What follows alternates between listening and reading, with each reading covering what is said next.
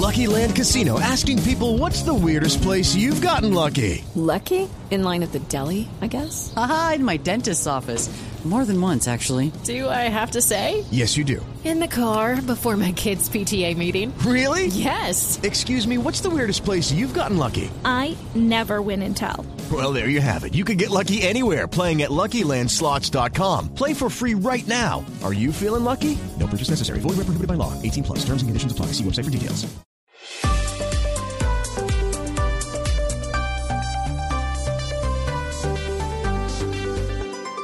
Seguimos conectados en Mañanas Blue. Desde este momento dirige Camila Zuluaga.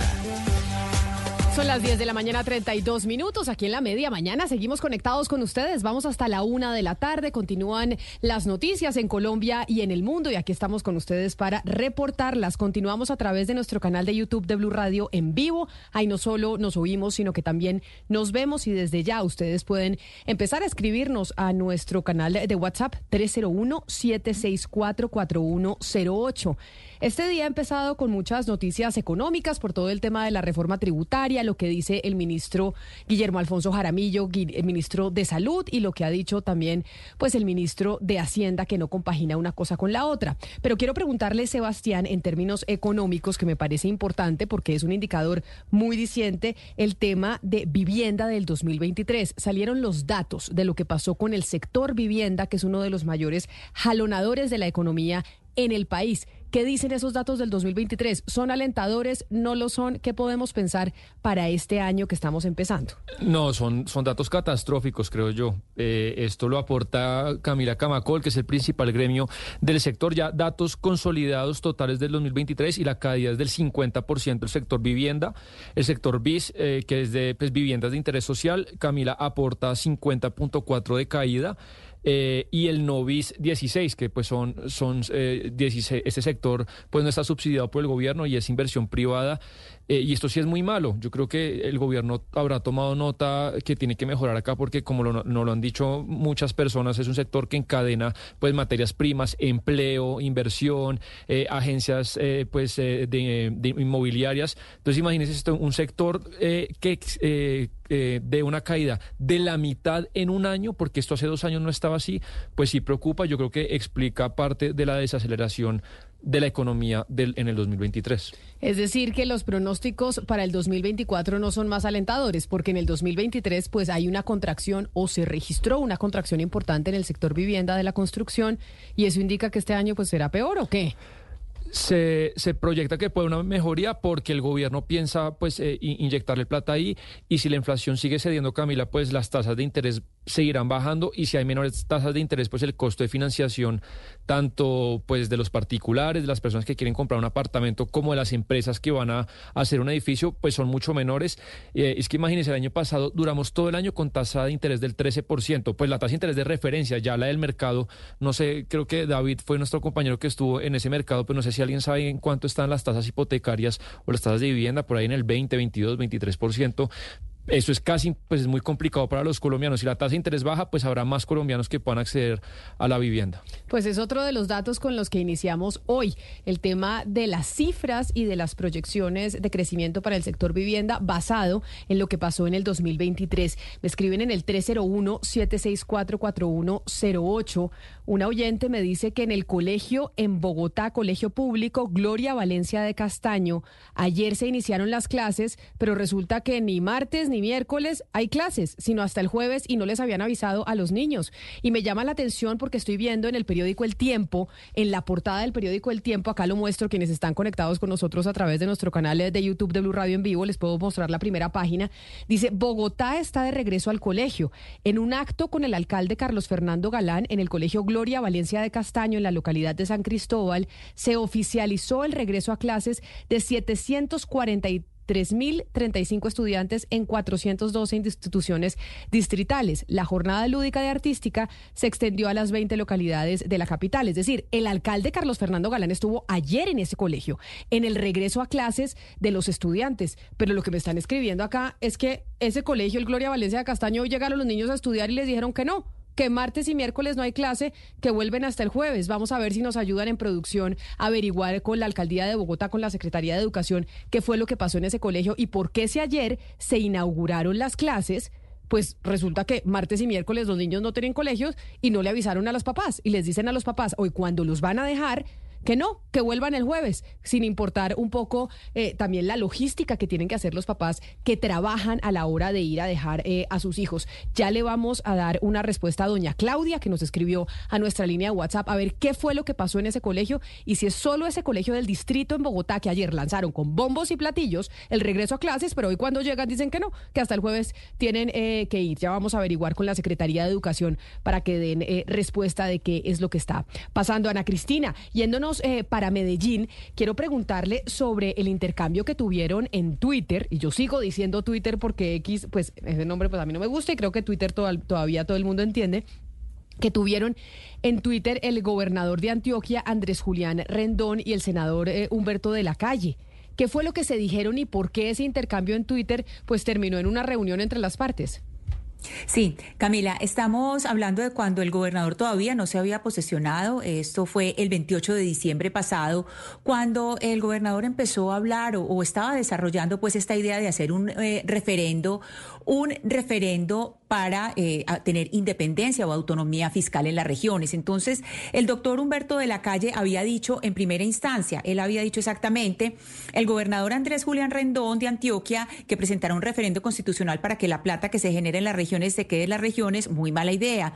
Los impuestos buscan equidad entre personas y, un, y también entre regiones. Es una forma de repartir y ahí pues va desarrollando la idea Camila. Luego ya el gobernador le responde y después, eh, una vez más, lo dice el, doctor de la calle, para repetirlo en castellano puro y duro, la idea del referendo que propone Andrés Julián Rendón para que la plata se recaude, se quede en cada región, se lee así, que Antioquia crezca y que Chocó y Guajira, entre otros, se jodan. Entonces sigue este intercambio y finalmente pues hay como un agradecimiento por la respuesta porque digamos son, eh, hay que decirlo, son intercambios eh, corteses, siempre cortesía dentro del disenso y finalmente se reúnen ayer. Entonces ayer hay una serie de claridades sobre lo que dicen uno y otro. En primer lugar, eh, y esto hay que decir por qué el, gobernador Andrés Julián Rendón hace la claridad. Él dice primero, pues esto no se trata ni de Antioquia federal ni de que Antioquia sea independiente, país independiente, porque después en Antioquia toca muchas fibras. Entonces él primero hace esa aclaración, esa explicación no pedida, no pedida que pues necesita aclarar. Y él explica un poco por qué tiene esa idea del referendo. Escuchemos lo que dice el gobernador de Antioquia, Andrés Julián Rendón. Eh, estamos dando esta discusión buscando que sea la nación entera quien la refrende, por eso apelamos al mecanismo del referendo de participación ciudadana para que dos impuestos tan importantes que hoy están en manos de la nación pasen a ser de los departamentos, que son los impuestos de renta y los y el impuesto el impuesto de renta, perdón, y el impuesto de, patrimonio. Esto mm, permitiría que la mayoría de los departamentos vean crecer sus ingresos y estamos buscando introducir también unas líneas que garanticen que bajo este nuevo cambio constitucional que ojalá tenga lugar, ningún departamento reciba menos, por el contrario, deberá recibir aún más de lo que recibe hasta la fecha a través del sistema general de participaciones. También es muy importante en la actual coyuntura dejar de presente lo siguiente. Las regiones de Colombia no tienen por qué pagar los excesos burocráticos y el derroche del gobierno central, cualquiera sea su eh, procedencia ideológica, cualquiera sea su matiz programática, los recursos que nacen de las regiones deberían regresar a las regiones precisamente a resolver problemas que no hemos sido capaces de resolver Y precisamente, Ana Cristina, sobre esto que dice el gobernador de Antioquia, Andrés Julián Rendón, que genera ese intercambio con el senador Humberto de la Calle, hay un análisis que escribe hoy en el periódico El Espectador el exministro de Hacienda, José Antonio Ocampo, donde analiza los temas fiscales del 2024. Y si nos lo pueden ayudar a poner en pantalla nuestros amigos del canal de YouTube de Blue Radio en vivo para que vean precisamente ese artículo del periódico El Espectador al que estamos haciendo referencia, se llama Los temas fiscales del 2024 y dice dice en principio lo siguiente, que es que en un año de cuentas apretadas será clave, entre otras cosas, uno, reducir los gastos injustificados, y acá es donde se conecta con lo que dice el gobernador de Antioquia, repensar a fondo el sistema de descentralización y avanzar en la reforma a los impuestos departamentales y municipales. Sí, Camila. Eh, en esencia, el, doctor José Antonio Campo va muy en la línea de lo que dijo ayer el doctor Humberto de la Calle, pues que ya les cuento, pero eh, el doctor Ocampo dice que esa descentralización que buscaba la Constitución del 91 se reversó en gran parte durante la administración de Andrés Pastrana Arango. Él dice que hay que establecer una norma de participación en los ingresos corrientes de la nación que no implique que cuando eh, sea necesaria una reforma tributaria para, pues, pues, para que haya equilibrio en las finanzas nacionales, los mayores recaudos generen automáticamente más gasto regional.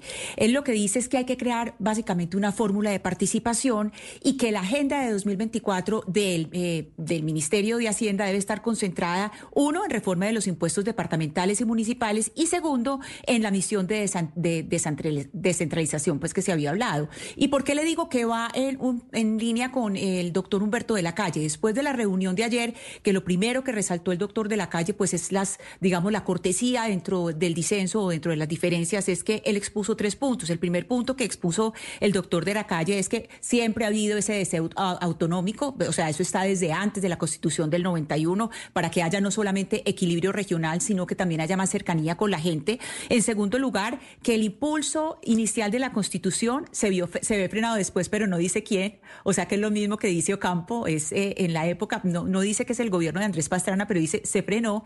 Y el tercer tercer lugar, de lo que dice después de la reunión el doctor Humberto de la Calle, que recordemos que él fue constituyente, el doctor eh, eh, Humberto de la Calle estuvo en la constituyente, él dice que el papel de las gobernaciones quedó un poco difuso en la, en la constituyente por cosas de tiempo. Él dice, es una constitución muy municipalista, pero por cuestiones eh, de de, tiempo no se concentró mucho en el papel de las gobernaciones. Entonces, de una manera se abre una conversación muy importante y no se cierra del todo eh, pues la, mirada a, una, a un posible cambio, a un referente, porque esto eh, requeriría pues eh, hacer una posible reforma constitucional, Camila. Entonces, aquí lo que, se, lo que se hace es el principio de una conversación. El principio de una conversación no, porque conversación que se viene dando desde las anteriores administraciones, porque recuerde usted y Sebastián, usted que estuvo allá precisamente en, Antioquia, en Río Negro, en donde estuvieron varios gobernadores, los de las administraciones pasadas, promoviendo esto, diciendo queremos más autonomía. Es decir, empieza una conversación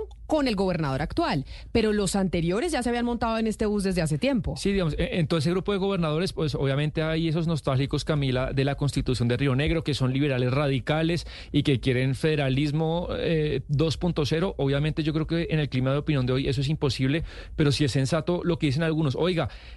que nosotros podamos tener mayor eh, autonomía sobre los ingresos que generamos, porque el, caso de Antioquia Camila sí es escandaloso, a mí me parece. Solamente la gobernación dispone el 20% de los, de los recursos que genera eh, pues todo Antioquia, todo el resto va para la nación y el presidente verá cómo lo gasta. Entonces yo sí creo que que, está incumplida esa promesa del 91 de la descentralización. Muchas personas escribiéndonos al 301-764-4108 por el comentario de nuestra oyente Claudia sobre los colegios del distrito. Y nos dicen, por ejemplo, desde la Ceja Antioquia que les pasó exactamente igual, que el lunes hubo clase, pero que no vuelven a tener clases sino hasta el jueves. Y así en diferentes localidades de Bogotá. Pero nos escribe Mónica y nos dice lo siguiente que de pronto sirve para hacer claridad. Y dice, Camila, siempre es así en los colegios oficiales la primera semana es el primer día para todos los alumnos y en el transcurso de la semana van por cursos, que es para ir presentando a los maestros recorrido por el colegio para nuevos, eh, esto en el colegio, Sorre ah, lo que pasa es que no me escribe también, en el colegio, y para los nuevos, esto es en el colegio, estudié, estuve en el colegio Sorrento, duré cinco años y ahorita estoy en la Escuela Normal Superior María Montessori desde el 2023 y ha sido así. Se me hace muy raro que la oyente no lo supiera. Pues esto es lo que nos explica Mónica, que fue profesora, pero averigüemos con el distrito. ¿Pero ¿Una semana de inducción? Pues más o menos es lo que ella me está diciendo, pero no sabe la cantidad de gente escribiéndonos desde diferentes localidades de Bogotá diciendo si tuvieron clase el lunes y no vuelven a tener sino hasta el jueves. Y los padres de familia, es que usted recuerde que usted tiene que dejar a su hijo o a su hija con alguien. Claro. Si no van al colegio y si usted como, como padre de familia trabaja. Yo puedo entenderlo de un día de inducción, pero que un colegio necesite una semana para hacer inducción a todos los niveles de escolaridad, pues no sé si en los privados pase eso. No, creo. Eh, mire, mire eh, Camila, es que, es que me gustaría plantear un par de ideas sobre la discusión que se había iniciado sobre los departamentos. Tiene toda la razón el, el gobernador Rendón, ¿sabe usted? Es que el modelo que se craneó con la constitución del 91 resultó perverso para los departamentos. Para los departamentos, obviamente que se pensó darle fortaleza, darle fortaleza a las regiones, pero los departamentos terminaron afectados. La autonomía fiscal funciona para los municipios, pero no para los departamentos. Es decir, los recursos que generan los departamentos terminan en su, en su mayoría, en un 80%, en manos de la nación y el departamento no tiene cómo gestionar sus propios recursos y aparte de eso está dependiendo de lo que Bogotá decida. Entonces cuando hablan de que hay que acabar con el derroche del gobierno nacional en muchas cosas, pues tiene razón el gobernador Rendón y no solamente el gobernador Rendón, todos los gobernadores, usted habla con el gobernador del Atlántico, de Sucre, de toda la región Caribe y piensan exactamente igual. Es decir, el modelo que se diseñó desde Bogotá es, es perverso con los departamentos, afecta directamente a los departamentos. Y eso no quiere decir que se esté pensando en federalizar, federalizar los de, eh, la, a Colombia como un país federal. No, lo que se está buscando es darle mayor autonomía a los departamentos, darle más poder a, los, a los departamentos y acabar con ese monopolio bogotano, que es la que decide qué hay que hacer con las regiones, qué hay que hacer con los hermanos menores, porque yo soy el hermano mayor y yo decido ustedes que son incapaces de hacer las cosas como tienen que hacer las cosas.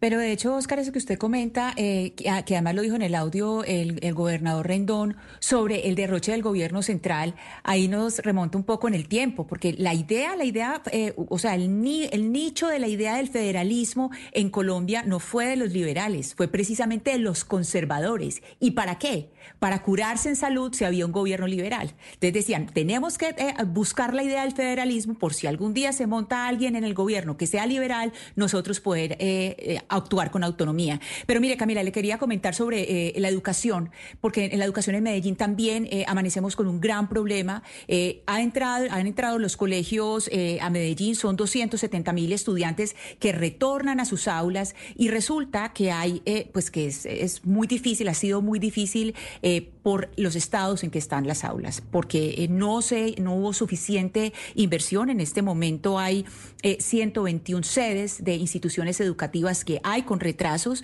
24 de ellas están que ni siquiera tienen el proceso de contratación y hay otras cinco que tienen los procesos suspendidos. Entonces, en muchas, no es solamente en, ciertas eh, eh, sedes educativas, sino que hay muchos colegios en este momento en Medellín que tienen eh, problemas porque el 77% están con reparaciones que no han sido terminadas. Y ahí empezaremos eh, en los primeros días del 2024. Siempre en enero estamos hablando del regreso a clases, estamos hablando de los colegios públicos, ya hablaremos de los privados que empieza como siempre la lista de los útiles escolares, los padres que se quejan, que les piden muchas cosas, que es muy caro, que solo se puede comprar en los colegios, en fin, vamos a buscar respuesta de las secretarías de educación, sobre todo en Bogotá. Lo digo porque se ve el lanzamiento del regreso a clases en primera página del periódico El Tiempo con alcalde de Bogotá a bordo, pero resulta que los niños llegan y no hay clases. Tienen que volver el jueves y no les avisan a los padres de familia con tiempo para que puedan organizar sus vidas y las personas que los cuidan 10 de la mañana 50 minutos. Hablando de descentralización, vámonos a Barranquilla. Usted está desde hace rato muy preocupado por las finanzas de Barranquilla, ¿no? Sebastián, ¿está pensando en irse a vivir allá o, invirtió o qué pasó con No, usted y Barranquilla? Pues no se descarta una hermosísima ciudad que uno no, no podría decir que nunca va a vivir ahí, pero no, gente, pues empresarios y personas que, que, que están preocupa- preocupados, Camila. Acuérdese que el 14 de diciembre hablamos acá del paquetazo impositivo que metió el Consejo de Barranquilla mientras lo- los ciudadanos estaban pues de fiestas, que se aumentó el ICA, se aumentó el impuesto alumbrado y invitamos ese día, recuerdo, a Fidel Castaño, que duró siendo 20 años, digamos, el gerente de impuestos de la, de la ciudad, y pues para que nos diera explicaciones de, por, de qué fue lo que pasó con ese aumento de impuestos. Él en su momento, pues dijo Camila que eso era para inversión, que era para cosas que necesitaban, pero yo le dije, oiga, pero es que eh, Pumarejo duplicó la deuda de la ciudad en cuatro años, y ese día esto fue lo que me respondió en ese momento. Barranquilla ha tenido un impresionante desarrollo en todo, en su infraestructura, en educación, en salud, en bilingüismo, en turismo, en todo lo que quiera. Entonces, y eso se da por eso. El problema no es la deuda, el problema es si se tiene para pagar o no pagar la deuda.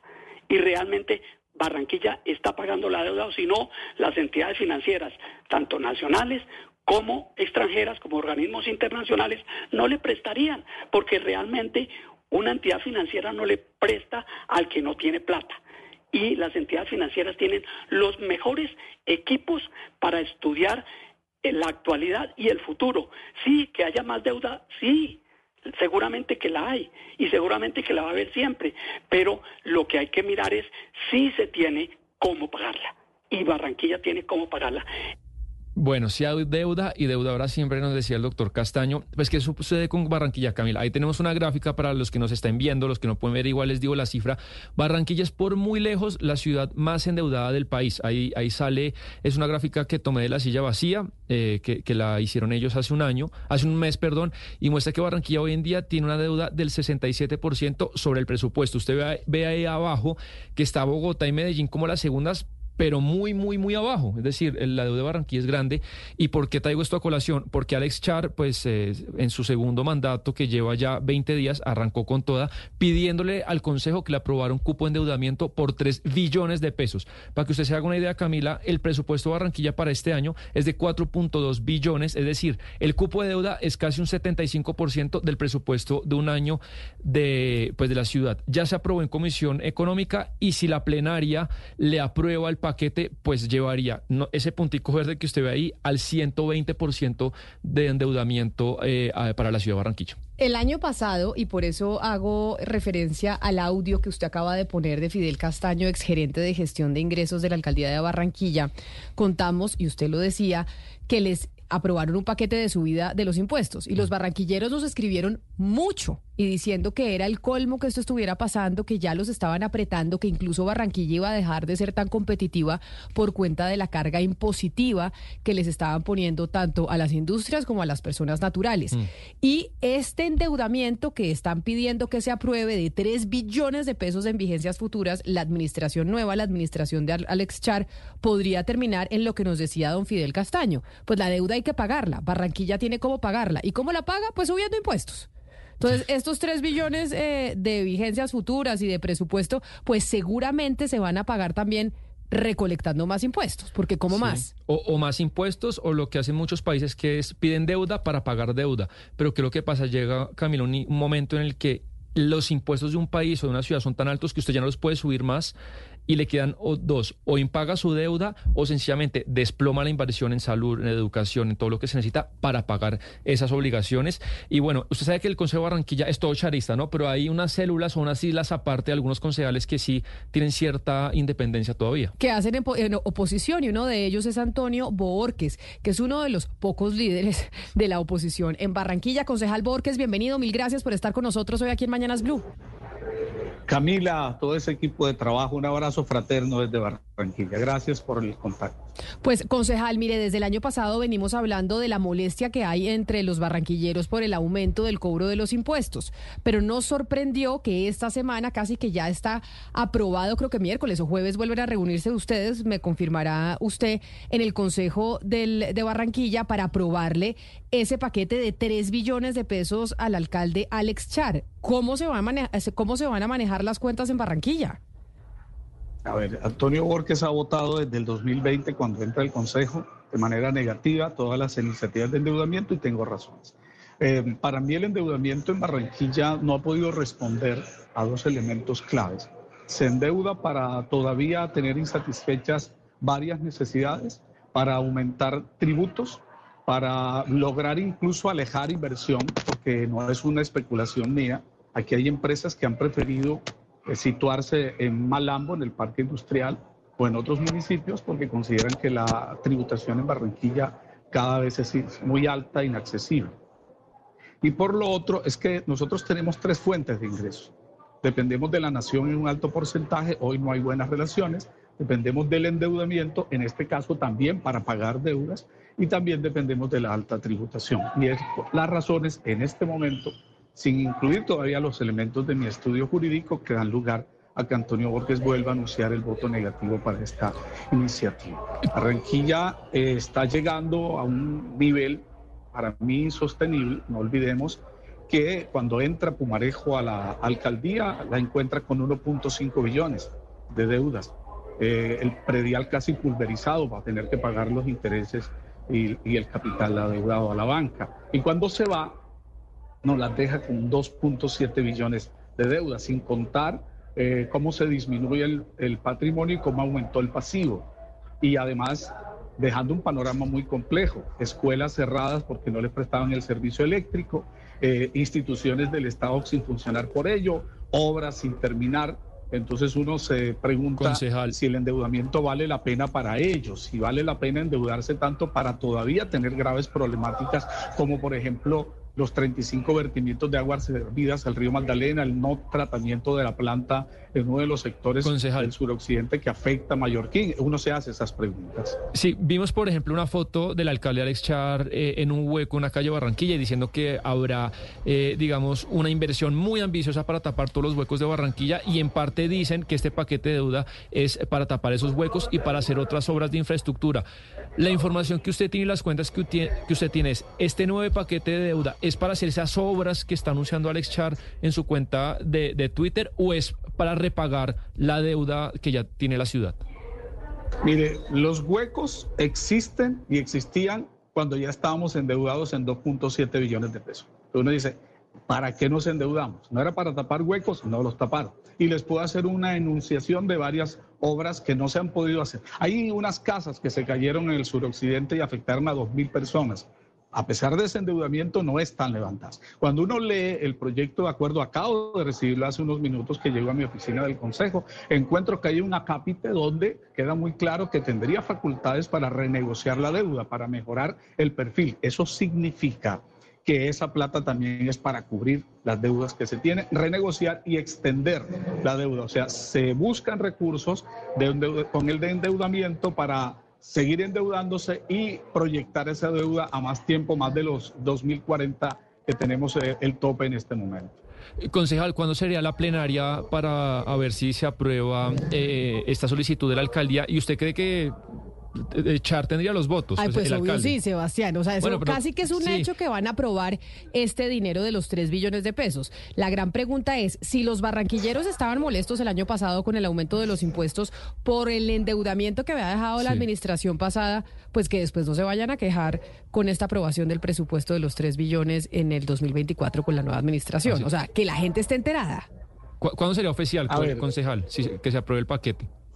Sí, mire, eh, el único voto negativo hasta ahora ha sido el mío. El único. Incluso fui el único que votó negativo en el 30 de noviembre cuando aumentan, sí, claro, cuando aumentan eh, el milaje del impuesto de industria y comercio, cuando disparan las tarifas del alumbrado público eh, fui el único que votó negativo y esas son los, eh, tengo mis argumentos para eso, porque es que, perdóneme, lo voy a decir en unos segundos. Si no revisamos lo que está pasando con la sociedad de economía mixta, que no nos están generando sino déficit y riqueza para los socios particulares. Si no revisamos lo que pasa con las concesiones, con entidades descentralizadas que no nos aportan al presupuesto a nivel central, sino que las tenemos que sostener nosotros, entonces por supuesto va a seguir el endeudamiento de esa manera. Yo vengo proponiendo una revisión del estatuto tributario, pero para ello y por supuesto, yo creo que va a obtener los 20 votos o 19 votos, porque mi compañero de bancada eh, sigue votando a la, a la, par por nuestra bancada, siempre dos votos negativos, en el caso especialmente el mío, porque él estuvo en esa sesión. Entonces sí va a pasar, pero yo creo que los efectos van a ser demoledores. Estamos llegando a un límite que ya no es posible sostener. Y adelanto algo. Tengo entendido para que para la redacción del plan de desarrollo se está pensando un nuevo cupo de endeudamiento. Estamos estudiando el tema, pero nosotros vamos a seguir sosteniendo nuestra visión, nuestro principio de que hay otras maneras, que no podemos seguir endeudando la ciudad de esta forma y que además, si se endeuda, que cumpla con la satisfacción de esas necesidades básicas, todavía insatisfechas, especialmente en las tres localidades más pobres, suroriente, suroccidente y metropolitana, donde no se ha avanzado socialmente como corresponde. Pues concejal Antonio Borges, uno de los pocos líderes y el único que votó negativo esta aprobación de presupuesto de 3 billones de pesos a la alcaldía de Alex Charmil. Gracias por habernos atendido y pues miramos a ver si usted tenía razón en un futuro cuando se empiecen a ver las consecuencias que anuncia de esta aprobación de presupuesto. Mil gracias por haber estado aquí en Mañanas Blue. A ustedes, abrazo fraterno, firmes y para adelante, eso va. Como en Barranquilla, pues hay unanimidad casi casi con eh, los Char y con las administraciones que han venido antes de los Char, que son herederas de esa casa política. Oscar, le pregunto a usted como barranquillero, directamente como ciudadano, ¿usted está de acuerdo con ese endeudamiento? Mire, Camila, yo he tomado atenta nota de lo que no solamente dijo el doctor Castaño, que ha venido diciendo mucho, durante muchos años, y, y las administraciones más recientes, y la situación para Barranquilla es muy delicada en lo que tiene que ver con la imposición fiscal, es decir, con los impuestos. Yo sí creo que los bolsillos de los barranquilleros ya no, no soportan más impuestos. Pero además ocurre algo que es que ahí es donde está lo delicado del asunto, Camila, que estas obras se requieren en la ciudad hay que hacerlas en la ciudad. Y para eso hay que endeudarse, no hay otra manera. ¿Por qué? Porque la otra forma es en estas circunstancias coyunturales que estamos viviendo, sea generoso con Barranquilla como lo fueron los gobiernos anteriores. Y en esta oportunidad, Camila, el gobierno nacional no va a ser generoso con Barranquilla. Darse lo peor que pueda hacer con Barranquilla, como ocurrió con los Juegos Panamericanos y como sigue pasando con muchas decisiones. De tal manera que la situación, el escenario para Barranquilla y para la, tercera administración de Alechar no va a ser fácil, porque de dónde más va a tener que apelar a los impuestos, a la valorización seguramente, y eso va a tener que traducirse en obras. Yo creo, sinceramente, Camila, y lo digo porque a mí me toca pagar impuestos y soy de los que más pagas impuestos en Colombia como barranquillero, que en esta oportunidad, para pagar esos 3 billones, de, pesos de endeudamiento, va a tener que apelarse a los impuestos. No hay de otra.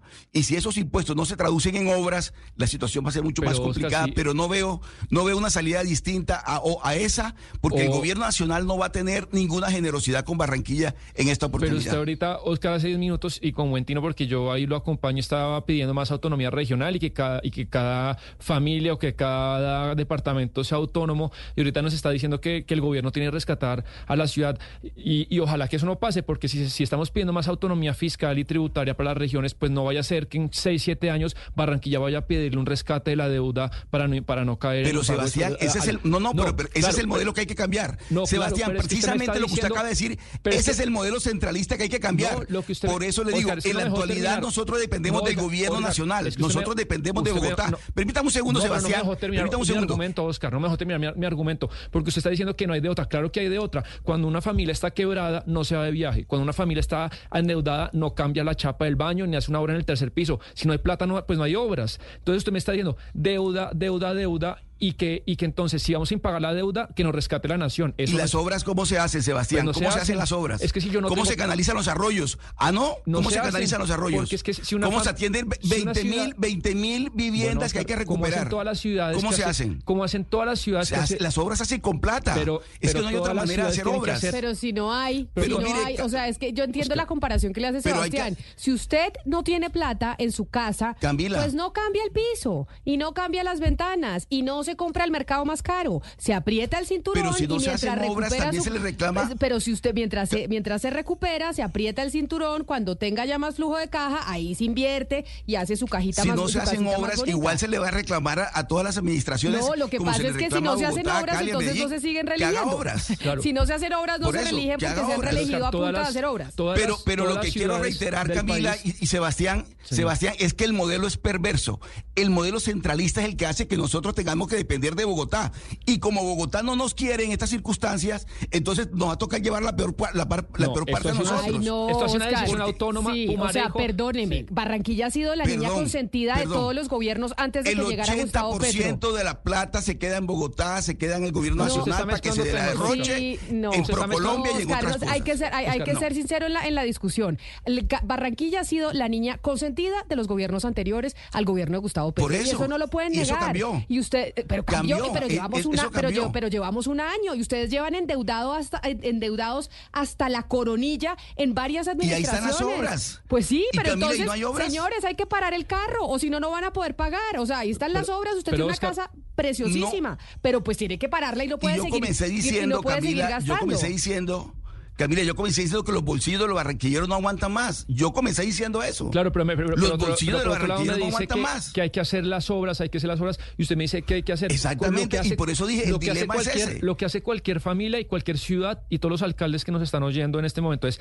equilibrar ingresos, gastos y deuda. Y ese equilibrio financiero, que, eh, que yo entiendo que también hay que endeudarse a veces, pues lo tienen que hacer. Pero si usted ya tiene 70% de la deuda, pues no remodela la casa, no se compra el Ferrari, sino va en Renault. ¿Cuánta plata, cuánta plata destinó el gobierno nacional para la segunda línea del metro de Bogotá? ¿Cuánta No, plata? eso, eso es otra No, discusión. pero pues es que y de esa- esa plata, ¿cuánta le correspondía a las regiones? A esa discusión no la vamos a dar. No, es que eso es otra esa discusión discusión. nunca la vamos Es a dar. eso es otra discusión, la segunda Oscar. línea del metro de es Bogotá está financiada con la discusión. plata de los colombianos, de los colombianos, de las regiones. Esa, esa Pues discusión no la vamos a dar. pero y mientras tanto hay que negar a las regiones. Pero así como se han financiado muchas obras de las regiones, se financió el metro de Medellín también con plata de la nación, se le ha ayudado con plata de la nación a los diferentes sistemas de transporte Camila. integrado de las ciudades. Es decir, lo que acá Camila, estamos diciendo es Barranquilla Mujana- ha tomado unas decisiones. Ustedes tomaron unas decisiones en mayoría. El 80% de la ciudad ha tomado la decisión. Eso, gastemos, pidámosle plata al banco, eso sí, qué berracos, tenemos una ciudad preciosa que la tienen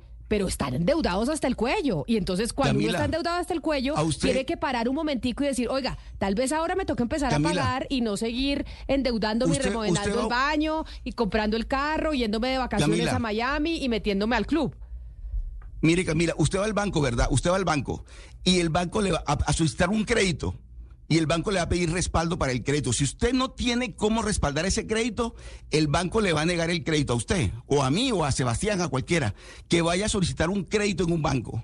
Si no hay ¿Pero respaldo, si no hay garantías ¿Pero a qué para ese respaldo, para ese crédito, no lo van a Feliz. otorgar. ¿Por qué a Barranquilla le siguen otorgando Pero, créditos? claro, porque ¿Por hay como muchos, como muchos estados del mundo que financieramente pueden cumplir ¿Y por qué se las niegan a otros? Claro, Los créditos se los niegan a otras ciudades. Cla- no, claro, ¿Por qué se lo porque, niegan? claro, porque obviamente sus bonos. Entonces, sus- es un o- asunto así de No, fácil. Pero no, Oscar, es- obviamente es que las ciudades no se quieran de un día para otro. Usted se endeuda y el, y el nivel de sus bonos se pueden encarecer de a poquito, de a poquito. Y obviamente que una ciudad, un estado, pues eh, durante décadas puede ser viable. Pero la pregunta es: ¿a qué costo? ¿A qué costo de subir impuestos, de invertir menos? Que Us- por eso se estaban quejando en diciembre del año pasado. estaban todos quejándose que estaban pagando unos impuestos carísimos, todos, Nos Oscar, estamos quejando. Porque, está, porque Sí. nos escribían y decían, es el colmo que nos suban los impuestos. Si no quieren que les suban los impuestos, entonces pónganse austeros un ratico y dejen de hacer obras y hacer, obvia- y hacer obras. Y mire, me Camila, escriben de la Y que administración Bogotá, de Bogotá. y que Bogotá haga- obras, No, y que pero- Bogotá haga obras y derroche No, pero- Bogotá. pero no, que Perfecto, derroche- felices. que y las ciudades que se aprieten, No, pero le voy a, el cinturón. Le voy a dar Qué un modelo dato, tan lindo. Le voy a dar un dato que me mandan de la secretaría, que me mandan de la alcaldía de Bogotá.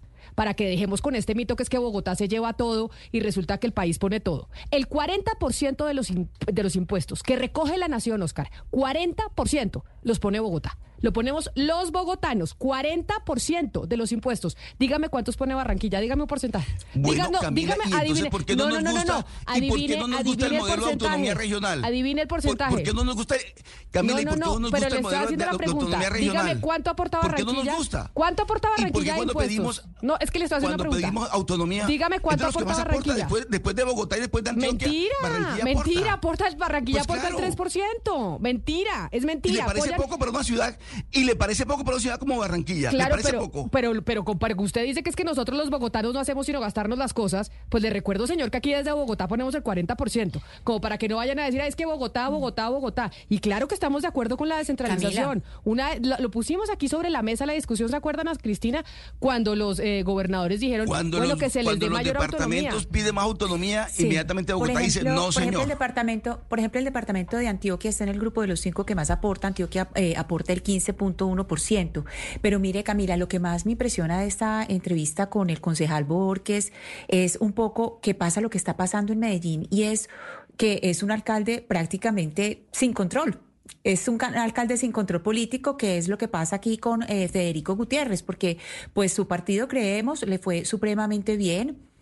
Tuvo muchas curules, también tiene el, el apoyo de, de todos los partidos eh, de derecha, es eh, además pues de, de Creemos, del Centro Democrático, eh, el Conservador, el centro desapareció, el centro en, el, en lo que es el, en el Consejo de Medellín desapareció, y de la izquierda está pues la curul de oposición que es Juan Carlos Upegui, pues que de independientes que tampoco digamos pues que diga que sea como la mejor representación para hacer control político, y está el eh, eh, concejal del Pacto Histórico, que es el señor eh, José Luis Marín, que lo conocíamos como a- Aquí Noticias, que es eh, su incursión en la política. Entonces está con dos personas en la política, en el Consejo, que no tienen esa experiencia en control político y la conclusión es, es muy preocupante que haya, fíjense la discusión que estamos teniendo, porque aquí estamos hablando de asuntos de contratación, cómo se, cómo se asignan los, eh, la- los contratos por las obras. Y si no hay consejo, pues no hay nadie que controle. Y aquí uno, y, no es un secreto que la cosa en Barranquilla, el- la gran pepa en Barranquilla es la contratación, la relación con los contratistas. Y si está ese problema de no tener un alcalde eh, con control político, pues qué peligro. Es el mismo peligro que hay en Medellín, el que está en Barranquilla. Es que imagina una, última cosa, Camila, para dimensionar, eh, lo que está solicitando la actual alcaldía es un cupo de endeudamiento del 75% sobre el presupuesto. Es que eso es una barbaridad. Y tengamos la razón yo, tenga la razón Oscar, yo sí creo que eh, semejante solicitud sí tendría que tener mayor control político. Oiga, alcalde, venga y miramos eh, las cuentas, ¿qué se va a hacer? Pero no. Carta blanca, digamos, casi que el consejo, le el consejo es un notar, una actividad notarial. Por eso yo le estaba preguntando a Oscar como ciudadano, no, Sí. o sea, como ciudadano si está de acuerdo o no. Y Oscar dice estar de acuerdo, pero además para zanjar la discusión de lo de Bogotá, que yo como bogotana, porque estoy desde Bogotá, nací en esta ciudad, amo a Bogotá, ese San Benito de que es que nosotros nos quedamos con todo y las, y las regiones no se quedan con nada, pues hablemos con cifras. Bogotá aporta el 40% de los impuestos de la nación, 40%. ¿Y sabe con cuánto se queda Bogotá de, lo que aporta? Del, del 100% de los impuestos que recoge el país, Oscar. O sea, Colombia recoge 100% de impuestos. De ese 100% de impuestos, Bogotá aporta 40%. Dígame una cifra de nosotros los bogotanos, ¿con cuánto de ese porcentaje nos quedamos? Deme una cifra al azar, o que usted cree. El, que el, el de 80. Por favor, nos quedamos con el Ese- 14%. 14%. Para que entonces dejen de decir que es que el metro y que es que a nosotros no, nos dan un montón de plata y que nosotros nos llevamos todo y el resto del país no se queda con nada. Del 100% de los Camila, impuestos que recoge la nación. pero Pero, mire, oiga, Camila. pero espéreme, óigame las cifras porque me parece importante tener la discusión con cifras. Del 100% de los impuestos que recolecta el país, 14% se queda en Bogotá. Pero nosotros, los bogotanos, aportamos el 40%. Entonces que no nos digan pues que es que nosotros nos estamos robando todo lo de las regiones y que ustedes pobrecitos, cuando nosotros acá pagamos impuestos y pagamos más impuestos que el resto del país, impuestos que aportamos para el Camila, ¿y resto de la qué estamos diciendo nosotros de los impuestos que se pagan en las regiones? ¿Se quedan en las regiones? Pues ¿Por qué dice- cree usted que los gobernadores están inconformes y están diciendo cambiemos este modelo? Porque los impuestos poquitos, poquitos que pagamos los- en las regiones, se dan para el Bogotá, porque el modelo es centralista.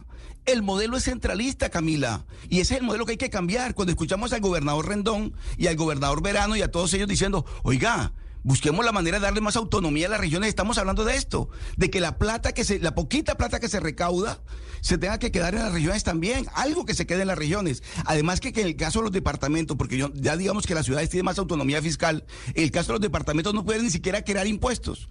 No puede porque todos se los crean en Bogotá.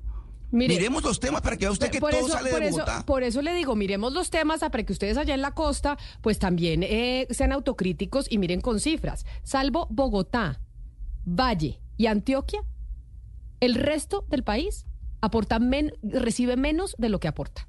Nosotros, Antioquia, Valle y Bogotá, aportamos más plata de la que recibimos en temas de impuestos en, en la nación. El resto de regiones, Oscar, incluida la suya, aporta menos de lo que recibe. Entonces, para que tengamos la discusión con cifras. El modelo, Camila, el modelo centralista hace que las grandes empresas de Colombia, incluyendo las de Cali, Medellín, Barranquilla, estén domiciliadas en Bogotá y por eso pagan impuestos en Bogotá. Entonces, ¿qué hacemos? Porque es que el modelo centralista es el que impone las reglas, es el que obliga a las regiones. ¿Por qué están domiciliadas? ¿Por qué se fue a Bianca de Barranquilla? ¿Por qué se han ido las empresas barranquilleras a, domiciliarse a Bogotá y a pagar impuestos en Bogotá? Pues claro, porque por eso es que Bogotá mueve tanta plata. ¿Por qué no le permite que se queden en las regiones tributando en las regiones? Esa es la discusión de fondo. Oscar, Entonces hay que obligarlas a que se vayan para Bogotá, porque allá está todo el centralismo de, Colombia. Esa es la realidad, digamos las cosas como son. Entonces, claro, todas esas empresas del Valle, del Atlántico, de Antioquia, se van para Bogotá a domiciliarse en Bogotá porque el modelo centralista las obliga a irse a Bogotá. Usted mezcló todos los temas tributarios y fiscales eh, en una cosa. Creo que para, es, la discusión. no, para concluir, todas estas decisiones las ha tomado el Consejo de Barranquilla, los alcaldes de Barranquilla, y ahí eh, está el tema de la deuda y los impuestos que han sido decisiones autónomas. nadie, nadie las ha impuesto eh, por ustedes. Pero sobre el tema de los impuestos, sobre el tema del aumento de tarifas, porque ahí hablábamos con el concejal Borges de Barranquilla, el único concejal, ¿es el único concejal de la oposición o hay más? Entiendo que es el único voto negativo. Eh, o, hay, hay, más concejales de oposición en el Consejo de Barranquilla, además del concejal Borges, Oscar. Sí, sí, sí, hay dos o tres.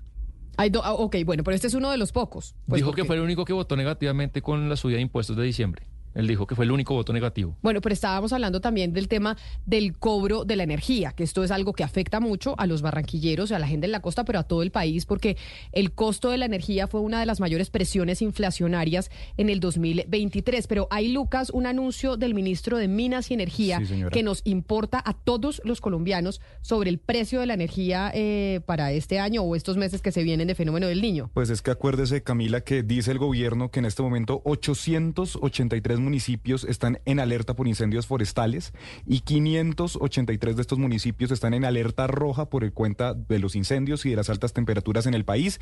Y pues la gran pregunta es, cuando empiece todavía peor la sequía, pues cuánto va a aumentar la tarifa de energía. Dice el ministro de Minas, Andrés Camacho, que el gobierno está haciendo todo lo posible porque no suban las tarifas. Escuchemos. Hemos tenido afortunadamente control sobre la energía en bolsa. Estamos tomando también medidas para garantizar que los precios no se incrementen, desde temas regulatorios hasta incluir más energía y competencia en el sistema. Hoy podemos decir que en la bolsa de energía hemos tenido precios competitivos y estamos haciendo también todos los trabajos, no solo para asegurar energía, sino también para para controlar los precios. ¿Suben las tarifas? No suben las tarifas. No suben las tarifas. Y la resolución de la CRE, que establecía algunos topes y, la, y a su energía advertía un incremento del 30% a Como lo he manifestado en varias entrevistas, el propósito siempre ha sido de este gobierno bajar las tarifas y en eso estamos trabajando. O sea, ¿usted le confirma al país que no van a subir las tarifas? No estamos subiendo tarifas, estamos trabajando para controlar esos precios. No suben las tarifas, es lo que dice entonces el ministro de Minas, Camila. están trabajando para que no lo suban. Sí, señora, están desde Tumaco, donde viaja hoy el presidente Petro también, está casi todo el gabinete despachando desde allá. Y bueno, eso es lo que dice ahora. No suben las tarifas, estamos haciendo lo posible por controlar los precios. Porque empezó la toma del Pacífico con el eh, presidente Gustavo Petro y sus ministros, ¿no? Ese es como el plan. ¿Cuánto tiempo van a estar en el Pacífico? Están hasta el sábado, es lo que está programado. El presidente Petro en teoría viajaba ayer, pero finalmente fue al Capitolio eh, Nacional a la um, ceremonia de homenaje que estaban haciendo a Piedad Córdoba. Finalmente no viajó y en teoría viaja hoy a Barbacoas. Ah, bueno, entonces vamos a ver qué pasa en el Pacífico colombiano y el anuncio que hace el ministro de Minas y Energía para que nos vayamos tranquilizando, que no nos van a subir los precios, pero usted no lo veo tan convencido, Sebastián. Pues me parece complicado que nos suban como hoy en día se, se compone la factura que nos llega a nosotros, que una parte, no toda, pues como lo hemos explicado varias veces, depende eh, eh, pues eh, del precio en bolsa, Camila. Y el IDEAM dijo ayer que el fenómeno del niño va hasta abril y es imposible que el precio en bolsa no suba como ha venido subiendo. Entonces, si el precio en bolsa sube, pues ese componente se cargará más en la factura, a menos de que el ministerio y el gobierno, como han dicho, que quieren cambiar la composición o el diseño de, de los precios de la energía. ¿Cuánto tiempo se demoró usted hoy en la ducha? Eh, no, hoy no puse cronómetro, pero la tuve, la tuve en mi pensamiento. Por lo que me dijo ayer, no por nada más. Yo iba a bañarme con agua. no se preocupe que lo estaba pensando, que estaba pensando en mí en otra cosa. Pero yo no me pude bañar con agua fría porque estaba haciendo mucho frío en Bogotá esta mañana. Demasiado. Es que está haciendo mucho frío en la noche. Heladas. Exacto. Y en la mañana, pues ahorita aquí está haciendo un calor tremendo. Pues pero igual sigamos siendo conscientes de ahorrar agua con el tema del fenómeno del niño. De verdad que nosotros los ciudadanos tenemos nuestro granito que aportar no prender todas las luces, tratar de estar ahorrando energía e igualmente agua cuando nos estemos bañando, lavando los platos. A mí me da una eh, angustia cuando veo a las personas al frente de los edificios con la manguera, pues lavando el andén con, el, con la manguera, desperdiciando el agua. No es momento de hacer eso porque la situación puede llegar a ser crítica. En Córdoba ya hay nueve municipios en alerta amarilla por escasez de agua y estamos en enero y el, fenómeno del niño va hasta abril. Por Nueve municipios. Por, por, eso es importante que nosotros también seamos conscientes y sepamos que somos responsables de manejar esta situación. Pero así como la situación del agua puede ser crítica, lo que es crítico es la seguridad de la región andina. Gonzalo, usted que anda muy preocupado por la situación de la seguridad, por ejemplo, en Ecuador y además eh, de, la, de lo que está pasando con las redes del narcotráfico a nivel continental.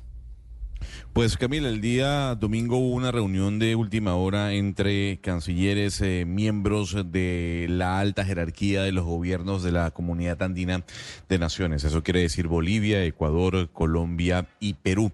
Básicamente para tratar de darle una o buscarle una solución de alguna u otra manera a la situación que se está viviendo en Ecuador. Justamente el día de ayer una alta comisión del gobierno de los Estados Unidos llegó a Quito para reunirse con el presidente Daniel Novoa y de alguna u otra forma enfilar cuáles van a ser las acciones a tomar con respecto a mm, lo que se está viviendo, ese conflicto interno, eh, ese estado de excepción en el país vecino. Recordemos que son más de 20 los grupos narcoterroristas, según denominados por Daniel Novoa, que hacen parte de toda esta escalada, de violencia en la región de Guayaquil, región de donde parte la droga que llega hacia países como Panamá, Costa Rica, incluso llega hasta México y luego los Estados Unidos. Así que eh, el, cuando entrevistamos al expresidente Rafael Correa Camila, él nos decía algo que muchos analistas coinciden eh, en esa aseveración, y es que este no es un problema local, es un problema regional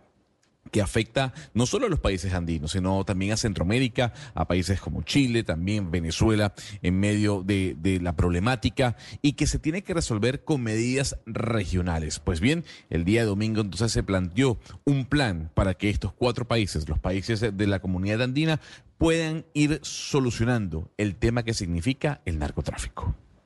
Pues vamos a hablar con eh, el eh, canciller, precisamente, con eh, el, a ver, ¿cómo secretario, general. Exacto, secretario general de la Comunidad Andina de Naciones, Gonzalo Gutiérrez, que además es peruano, ¿cierto, Lucas? Sí, señora, peruano, secretario general desde hace algunos meses y fue también canciller, usted no estaba tan equivocada, fue canciller de Perú en el 2014. Ah, yo sí decía que no estaba tan... Pero ahora está como secretario general de la Comunidad Andina de Naciones en esa reunión que nos estaba comentando Gonzalo frente a la preocupación que hay sobre la seguridad en nuestros eh, territorios. Secretario Gutiérrez, bienvenido. Mil gracias por atendernos hoy aquí en Mañanas Blue.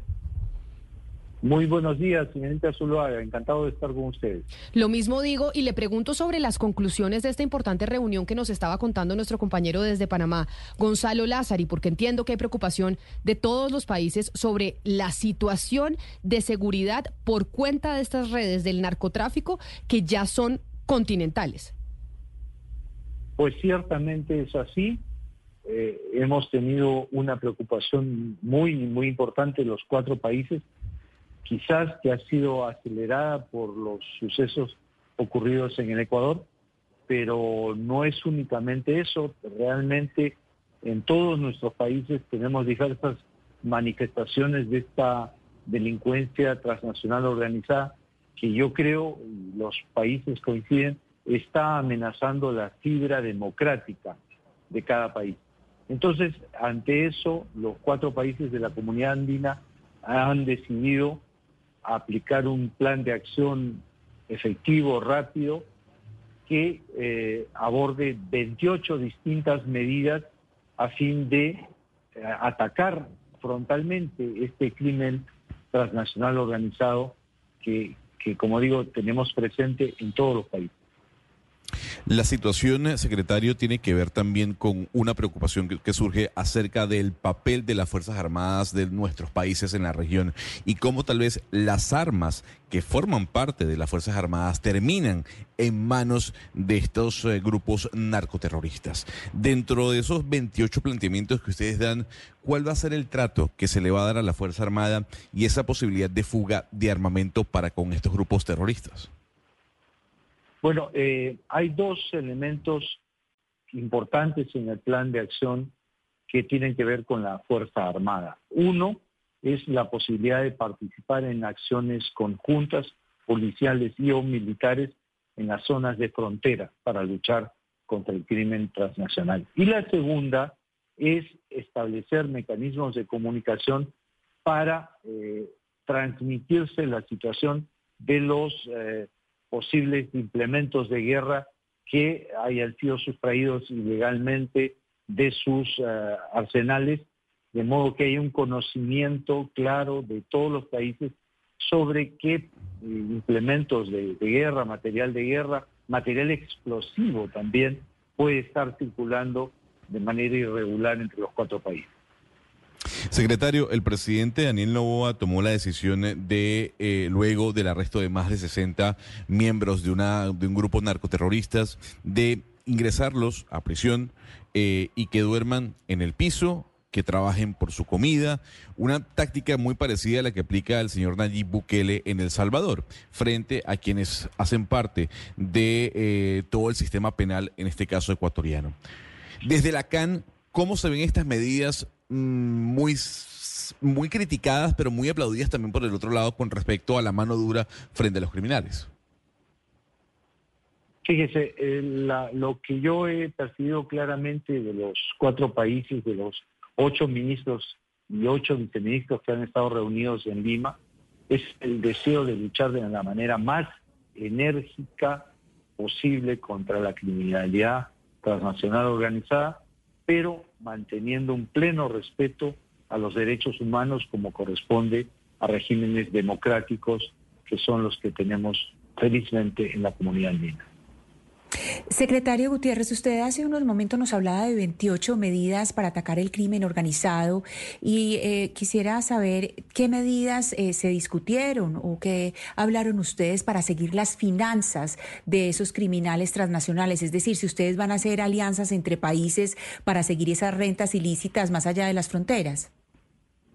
Justamente, una de las medidas adoptadas por los ministros es eh, una coordinación entre las eh, unidades de inteligencia financiera de los cuatro países para luchar contra una de las bases que sustenta esta criminalidad, que es el lavado de activos. En, en un plazo breve debe establecerse un mecanismo coordinador entre las oficinas, como digo, de inteligencia financiera para adoptar alternativas de acción que permitan contrarrestar el movimiento de capitales ilegal entre los cuatro países. Eh, secretario Gutiérrez, y, permítame eh, profundizar un poco más en algo. Dentro de esos acuerdos está eh, alguna mirada especial, pues por la crisis migratoria que hay en este momento en el mundo y en Latinoamérica, ¿hay una mirada especial sobre la trata de personas o, o, tuvo algún enfoque especial sobre la trata de personas? Sí, por supuesto. Ese es uno de los de los temas importantes y eh, una de las medidas que han decidido adoptar los ministros es un eh, intercambio de información sobre bases de datos de personas, especialmente aquellos que estén requisitoriados, personas eh, que tengan una condición delincuencial, de manera que se pueda controlar el movimiento de esas personas a través de las fronteras. Y también, por supuesto, el reforzamiento del control fronterizo para evitar que haya una circulación libre. Ahora, no debemos olvidar, y esto es una realidad, que las fronteras de los cuatro países andinos son fronteras geográficamente muy complicadas. Son fronteras que pasan por territorios amazónicos, por territorios andinos que no es posible, creo yo, controlar de manera milimétrica. Y es por eso que se ha acordado, como decía antes, operaciones conjuntas militares y o policiales en las zonas de, frontera para evitar luchar, por ejemplo, contra estos eh, criminales que pasan a través de, pasos ilegales en las diferentes fronteras. Secretario, aquí revisando esas 28 medidas de ese plan de acción resolutivo que firmaron los países, hay dos que me llaman la atención. La primera es la creación de un banco andino de datos y la segunda, la creación también de la red andina de seguridad 24/7. ¿Cómo van a funcionar estas dos instancias que se van a crear? Bueno, la, primera, el banco de datos eh, que, que se ha propuesto, es la idea de que las informaciones que posean los países eh, respecto a datos biográficos, datos, biométricos de eh, personas que puedan ser de interés, por llamarlas así, puedan estar integradas y puedan estar intercomunicadas de manera que los países en tiempo real puedan acceder a esa información de cada uno de los cuatro países. La otra iniciativa, la red de seguridad 24/7, creo que es uno de los logros más importantes. Cada país va a designar un punto de contacto titular y uno alternativo. Esos eh, dos puntos para cada país, estos ocho puntos en los cuatro países, se van a interconectar para transferirse información sobre la persecución, sobre las actividades de los criminales, sobre posibles fugas, sobre control fronterizo en tiempo real. Cada país, como digo, deberá designar a estas autoridades nacionales que establecerán un sistema de comunicación ininterrumpido. Los siete días de la semana, 24 horas al día. Secretario, eh, para nadie es un secreto que la posición ideológica del Perú es muy distinta a tal vez la de Colombia y la del Ecuador con la del Perú y así sucesivamente y con la del Ecuador. ¿Le preocupa que las posiciones ideológicas interfieran en la lucha contra el narcoterrorismo? Fíjese, eh, la preocupación sobre la seguridad en nuestros países, acelerada por los sucesos en el Ecuador, se eh, suscitó una reunión virtual de cancilleres el viernes 12 de este mes, a la que estuvieron presentes los cancilleres de los cuatro países. Esa, en esa reunión se decidió que en la misma semana, el domingo siguiente, se reunieran presencialmente los ministros encargados de seguridad y los ministros de Relaciones Exteriores. Han acudido ocho ministros y ocho viceministros. Yo veo que lo que hay en la realidad en esta reunión de la que he participado es que hay una voluntad política, más allá de percepciones o tendencias que puedan tener eh, ideológicas en los países, hay una voluntad conjunta de luchar contra la criminalidad. Y, y el resultado es que un documento complejo, largo, de 28 medidas como es el plan de acción resolutivo, fue acordado por los ministros, incluyendo, debo decirles, la, eh, un instante que los mismos ministros se remangaron las mangas y se pusieron a trabajar directamente para finalizar algunos puntos en los que todavía no había acuerdo. Yo he estado presente, colaborado con ellos y la visión que tengo es que en este objetivo hay una unidad de criterio de los cuatro países. Pues canciller, secretario eh, actual, precisamente general de la Comunidad Andina de Naciones de la CAN, Gonzalo Gutiérrez, mil gracias por atendernos, por darnos detalles de esa importante reunión sobre la seguridad de los diferentes países que hacen parte de la CAN y sobre la preocupación que hay alrededor de estas mafias transnacionales que están afectando significativamente nuestros países y ya lo vimos en Ecuador. Mil gracias por habernos atendido. Gracias por invitarme a su programa. Un saludo especial, son las 11 de la mañana, 33 minutos. Gonzalo, ya que estamos en noticias internacionales, ¿qué sabemos de las elecciones en los Estados Unidos? Pues Camila, abrieron los centros de votación muy temprano en New Hampshire. Eh, eh, New Hampshire. Eh, hay que decir para los oyentes, para que tengan y entiendan un poco, esta es la primera elección primaria de ambos partidos, tanto del Partido Republicano como del Partido Demócrata. Varias noticias, Camila. Ayer hablamos de Dan Phillips, ese retador demócrata con posibilidades remotas en contra de Joe Biden, pero con posibilidades. Habló esta mañana para CNN y dijo lo siguiente el Partido Demócrata es demasiado mm, delirante frente a la figura de Joe Biden. Y si el Partido Demócrata no termina de entender que Joe Biden no debe ser el candidato, Trump tiene todas las de ganar. Tomando en cuenta que el presidente Joe Biden no aparece en la papeleta el día de hoy, esperemos en horas de la noche, Camila, si el nombre de Joe Biden es escrito en bolígrafo por los votantes para poder obtener esa victoria en New Hampshire. No obstante, se espera que al menos el señor Dan Phillips saque el 35% de los votos, que digamos, Camila, lo encamina y lo perfila a ya debatirse de manera formal con el señor Joe Biden, presidente de los Estados Unidos, a las primarias de Carolina del Sur, que se van a llevar a cabo el 6 de febrero. Por el lado republicano, tenemos a dos candidatos. Tenemos a Nikki Haley. No, pero espéreme porque usted se me, se me, ah, se me va muy rápido. Espéreme un momento, porque eso, ah, sobre eso que usted está diciendo del Partido Demócrata y lo que está pasando con el candidato que ayer anunciábamos acá, Dean Phillips, que puede dar la sorpresa y puede empezar a ponerle la pata a Joe Biden, si es que eso es así, por cuenta de que las encuestas mencionan que ya tiene un 30% o un 32% de intención de voto en New Hampshire, ojo. no, claro, en New Hampshire, pero es que, a ver, digamos como que estas elecciones de hoy no es que sean importantes por el término de los votos, sino son importantes por lo que significan ante la opinión pública y por lo que puede decir de las elecciones a futuro. No es que el hecho de que el señor gane acá significa que va a tener muchos votos, no, sino que es eh. un golpe de opinión importante para el resto de la carrera. Si le va bien aquí, puede que se dispare. Es como el caucus de Iowa. Exacto. Si aquí no le va, bien, ya se muere ese candidato. exactamente. O sea, lo, lo, lo, importante de New Hampshire como, como, como estado, siendo el primero, a pesar de que eso iba a cambiar, es que lo que nos muestran es la fotografía de realmente quiénes van a ser los candidatos o los eh, escogibles dentro del Partido Demócrata, como pasó en el caucus del Partido Republicano, que usted, usted se dio cuenta que al final lo que dejó fue a una Nikki Haley versus un Donald Trump. Exacto. Y una Nikki Haley fortalecida porque no nos digamos mentiras, que Nikki Haley se ha venido fortaleciendo de forma importante. Pero no, es que le quiero mostrar eh, lo siguiente, porque con Lucas hemos mantenido la tesis de que Donald, de que Joe Biden se va a retirar de que él se va a retirar de la contienda electoral, que no va realmente a aspirar.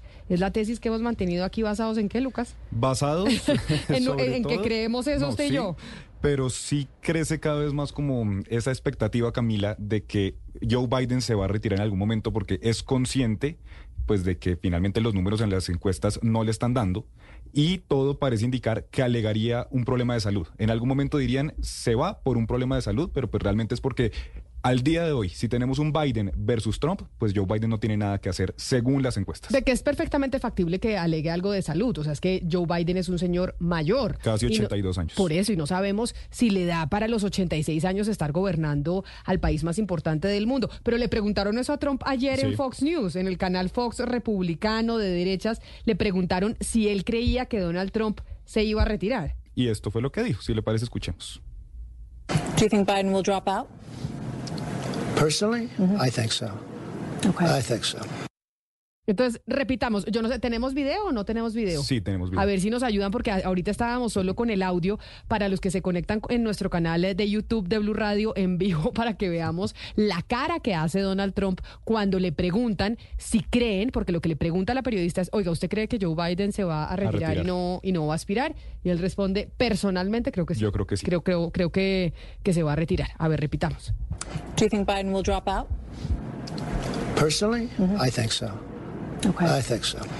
O sea que el, el expresidente Donald Trump, hoy candidato, piensa lo mismo que usted y yo, Lucas. o sea, no estamos solos en, en esta teoría de que Biden se va a retirar. Pues Camila, es que como le digo, si llega a darse ese escenario, que es el más factible, pues en este momento, que fuera Biden versus Trump, pues Joe Biden no tiene absolutamente nada que hacer. Entonces dice, personalmente yo creo que sí, y de hecho también ayer le preguntaron si cree que Nikki Haley se va a retirar, y lo que dijo el señor Trump fue, ahora quedan dos personas, y creo que una se irá probablemente mañana. Eso fue lo que contestó. Y ahí es donde Nikki Haley le responde, Gonzalo, aquí no coronamos a nadie. En New Hampshire no corona absolutamente a nadie. Aquí en Estados Unidos somos un país demócrata y se vota y se gana voto a voto, señor. Que usted le vaya bien mañana no significa que ya lo coronamos como el candidato republicano.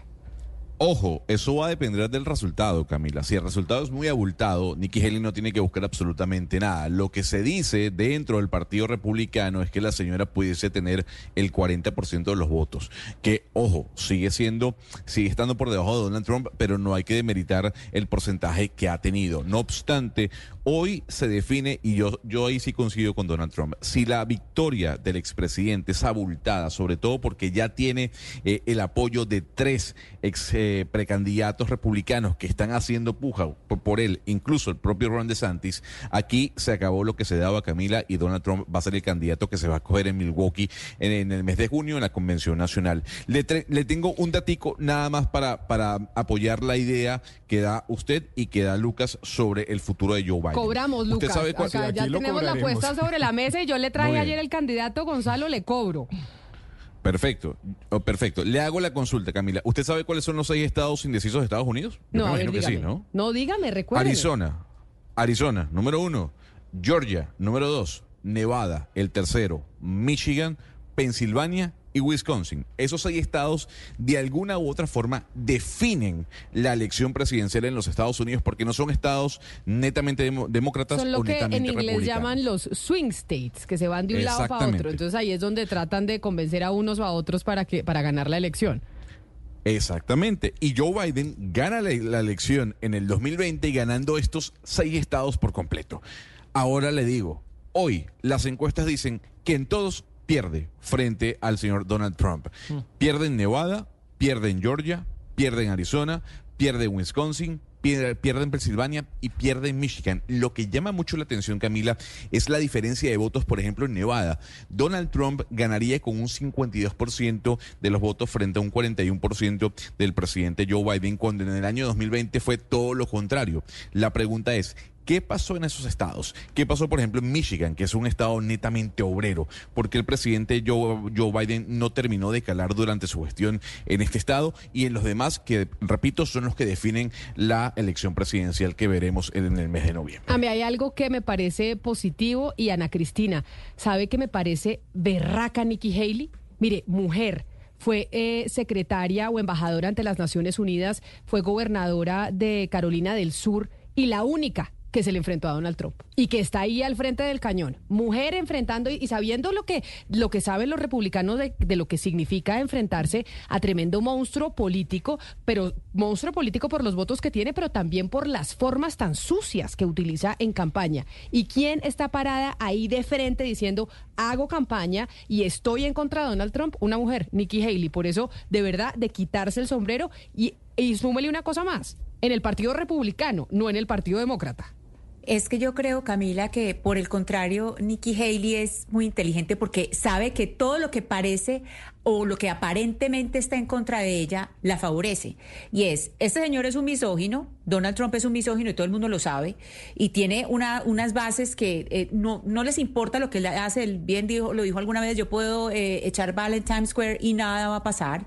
Entonces esta mujer dice, todo lo que parece, yo soy republicana y todo lo que parece que está en mi contra, lo voy a usar a mi favor. Entonces usa todo eso, que es la debilidad de Donald Trump, se concentra en ella. Ser mujer, ser una mujer mujer que no es, eh, que no es de uno de los grandes centros de poder. O sea, o sea, Nikki Haley es una republicana que está desde otro lado republicano, que son muchos, que son conservadores, pero que son conservadores que dicen, no, yo no le voy a Donald Trump. Y ella no solamente coge esos conservadores, sino que dice, también me voy a coger todas estas mujeres y por ahí derecho también me puedo traer algunas mujeres que sean de centro y que puedan pensar que puedo ser una buena, eh, digamos, una buena opción. Entonces yo creo que la opción de Nikki Haley, claro, muy valiente todo lo que usted dice, pero ella lo que hizo es capitalizar todo lo que no es Donald Trump y capitalizarlo dentro del Partido Republicano. Pero berraca, porque a ver qué política se le pone de frente a Trump. Y si usted mira las encuestas, Gonzalo, las encuestas de Nikki, en el escenario de que fuese, pues que es muy improbable que fuese Nikki Haley contra Biden, es mucha muy, es, eh, más grande la distancia a favor de Nikki Haley que de Biden. Es decir, Biden le daría más la pelea a Trump que a Nikki Haley. O sea, si Nikki Haley es la candidata republicana, sí seguro que tienen ese, ese triunfo no los republicanos. Camila, pues todo el lío judicial de Donald Trump, ¿no? Actualmente tiene cuatro casos penales por distintas cosas, entre esos el asalto al Capitolio, los documentos clasificados en Maralago. Pues no sabemos si de pronto, de momento todo el mundo dice, eso Trump va a ser candidato, eso no va a pasar nada, pero pues podríamos llevarnos una sorpresa que quede inhabilitado para lanzarse a la Casa Blanca. Pues ahí están muy interesantes. Vamos, usted tendrá mucho que contarnos mañana, Gonzalo, de lo que termine de pasar hoy, porque se cierran las urnas a las 8 de la noche, si no me equivoco. Y si hay un sistema electoral lento y un desastre, es el norteamericano. Nos critican a nosotros, pero nosotros tenemos los resultados en dos horas. Allá pasan tres meses y todavía no se sabe qué fue lo que pasó en eh, las elecciones. Nosotros empezamos esta mañana con un mensaje que nos envió una oyente sobre el Colegio Gloria Valencia de Castaño, en donde ayer estuvo el alcalde de Bogotá, eh, Carlos Fernando Galán, pues haciendo el anuncio de que inicia el regreso a clases en los colegios públicos de la ciudad. Nos escribió esta oyente diciendo que llevó a su hija chiquita hoy y le dijeron no, hoy no hay clase y no vuelve a haber, a clase hasta el jueves. Y ayer sí hicieron la inauguración y estuvo ella presente en el centro educativo. Nos atiende precisamente la rectora del Colegio Gloria Valencia de Castaño, Lisette Peñuela. Rectora Peñuela, bienvenida, mil gracias por atendernos. Muchísimas gracias a ustedes.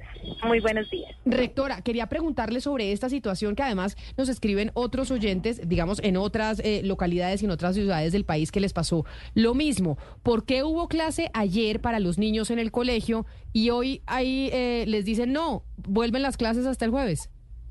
No, queremos decirte que seguimos en clase. Quiero hablarte pues en nombre del Colegio Gloria Valencia de Castaño.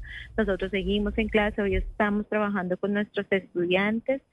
Eh, definitivamente, no sé, una situación tal vez de información, no sé qué pasaría con la mamita, pero estamos aquí trabajando, invitamos a la comunidad a que revisen nuestras redes sociales, allí los convocamos. pero, o sea que no es cierto que han devuelto niños, rectora, pero entonces le pregunto, entonces no es cierto que han devuelto niños? Y que les han dicho a, a niños de algunos niveles que no que hoy no tienen clase? Bueno, te puedo hablar del Colegio Gloria Valencia de Castaño. Estamos trabajando desde las 7 de la mañana con nuestros estudiantes que llegaron el día de hoy. Con y, efectivamente, ¿Y esos son todos los niveles? Eh, hoy nos llegaron los estudiantes de noveno, décimo y once. Ah, o sea que, a lo, pero entonces ayer sí tuvieron clase todos los estudiantes, es que quiero entender. Ayer tuvimos la fiesta del encuentro y durante la semana tenemos eh, las inducciones a los estudiantes de los diferentes grados. Pero algo que te quiero aclarar es que aún hoy nos llegaron niños de otros grados que ingresaron. No, rectora, es que tenemos pésima comunicación y me encantaría poder escucharla bien, porque usted lo que nos dice es que sí están trabajando, pero la, la oyente que nos escribe nos dice que no tuvieron clase, que llegaron a dejar a su hija y la, y la devolvieron porque le dijeron que tienen clase hasta el jueves. ¿Rectora? Invito. ¿Aló? Sí, ¿me escuchas ahí? Lo que pasa es que aquí la señal es un poco compleja. Sí, señora, ya la escuchamos. bueno, no, queremos invitar a, los padres de familia que revisen, mira, tenemos los correos de los niños, a ellos les enviamos toda la información en Instagram, en Facebook, allí pueden encontrar toda la información del regreso a clases. Efectivamente estamos aquí laborando y pues estamos con nuestros estudiantes. Ok, pero entonces, aclaremos. aclaremos, o sea, ayer fue una fiesta, ayer no es que volvieron a clase, ayer fue una fiesta en donde estuvo el alcalde. Fue nuestra fiesta de regreso a clase en donde le dimos la invitación a nuestros niños. Recordemos que todo acto es un acto educativo y efectivamente desde ayer empezamos nuestro acto educativo con diferentes personas que recibieron a nuestros estudiantes. Perfecto, pero hoy no tienen colegio todos los estudiantes. Hoy usted nos dijo que están solo 11, décimo y noveno. Hoy estamos con estos estudiantes, pero aún así todos los que llegaron ingresaron a nuestro colegio.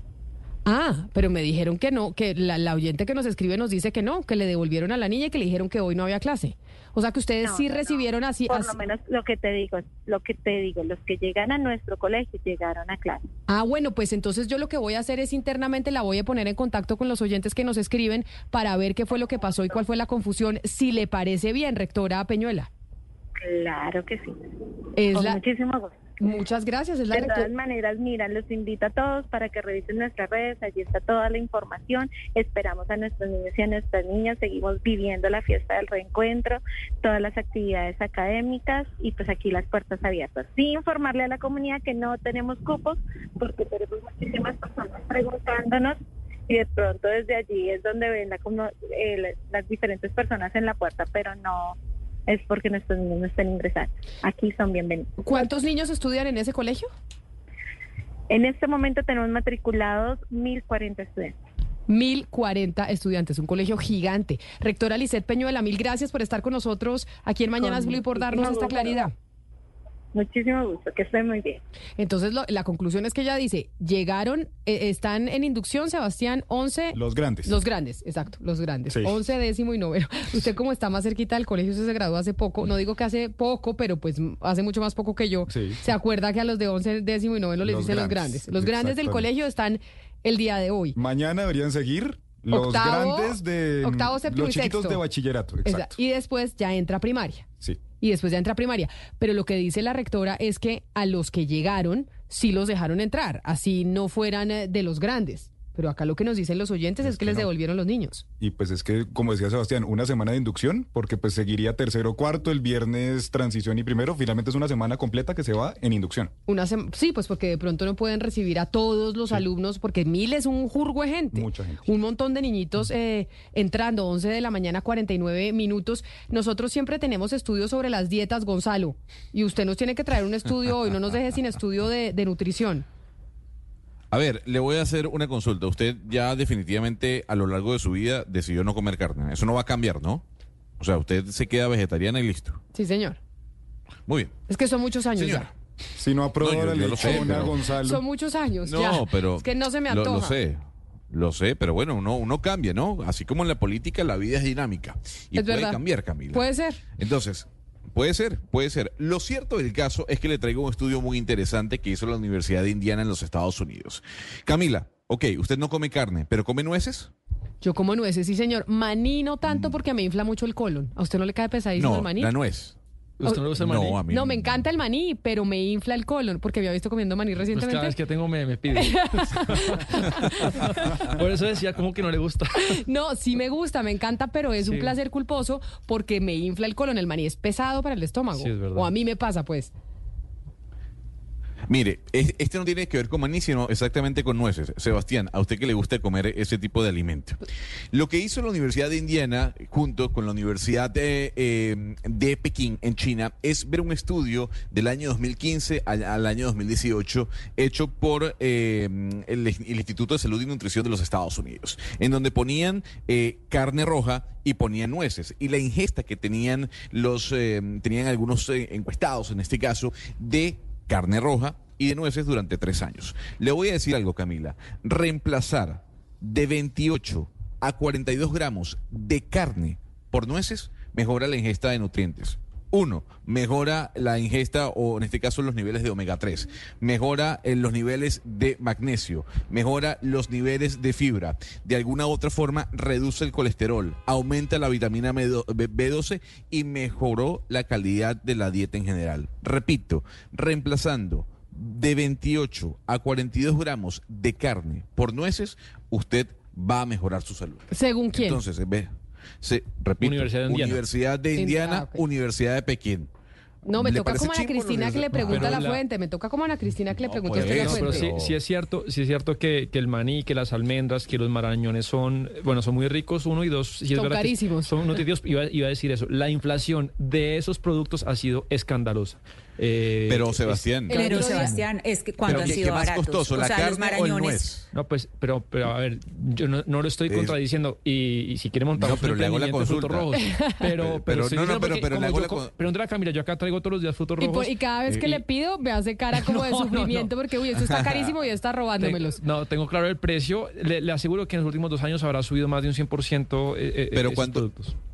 Si usted tuviese que reemplazar la carne roja por nueces, ¿le sale más económico? No, ¿Cuánto no cuesta? sé. La carne también ha subido do- mucho. 300 No, gramos de no carne. creo. No sé. No sé, no No, estoy es, que, es segura. que- es que Sebastián Las no merca, son muy no hace mercado, entonces él no sabe. Claro que hago. Pero compra no carne merca. o no compra, compra nueces, Sí, pero carne no, usted compra y es más cara la Pero- carne o las nueces. Pero es que no sabría el equivalente, tocaría ver el peso, es que no sé, porque yo compro, por ejemplo, una caja de, de maní grande y eso me dura, no sé, un mes o 20 Y la días. saciedad. Es distinto Sí. comerse un Es que no lomo sé. de res Que que, queda un usted puñado lleno. de nueces, ¿no? Pues digo yo. También es cierto, pero hay que acostumbrar al estómago a que uno no tiene que comer tanto, porque sí es verdad, que verdad. los seres humanos Sí. estamos comiendo más de lo que necesitamos y uno podría llenarse con un poco, eh, con poquito menos. Pero entonces, eh, Gonzalo, lo que dicen es reemplace la carne por las nueces y eso es más beneficioso de- y tiene usted el mismo nivel de proteína.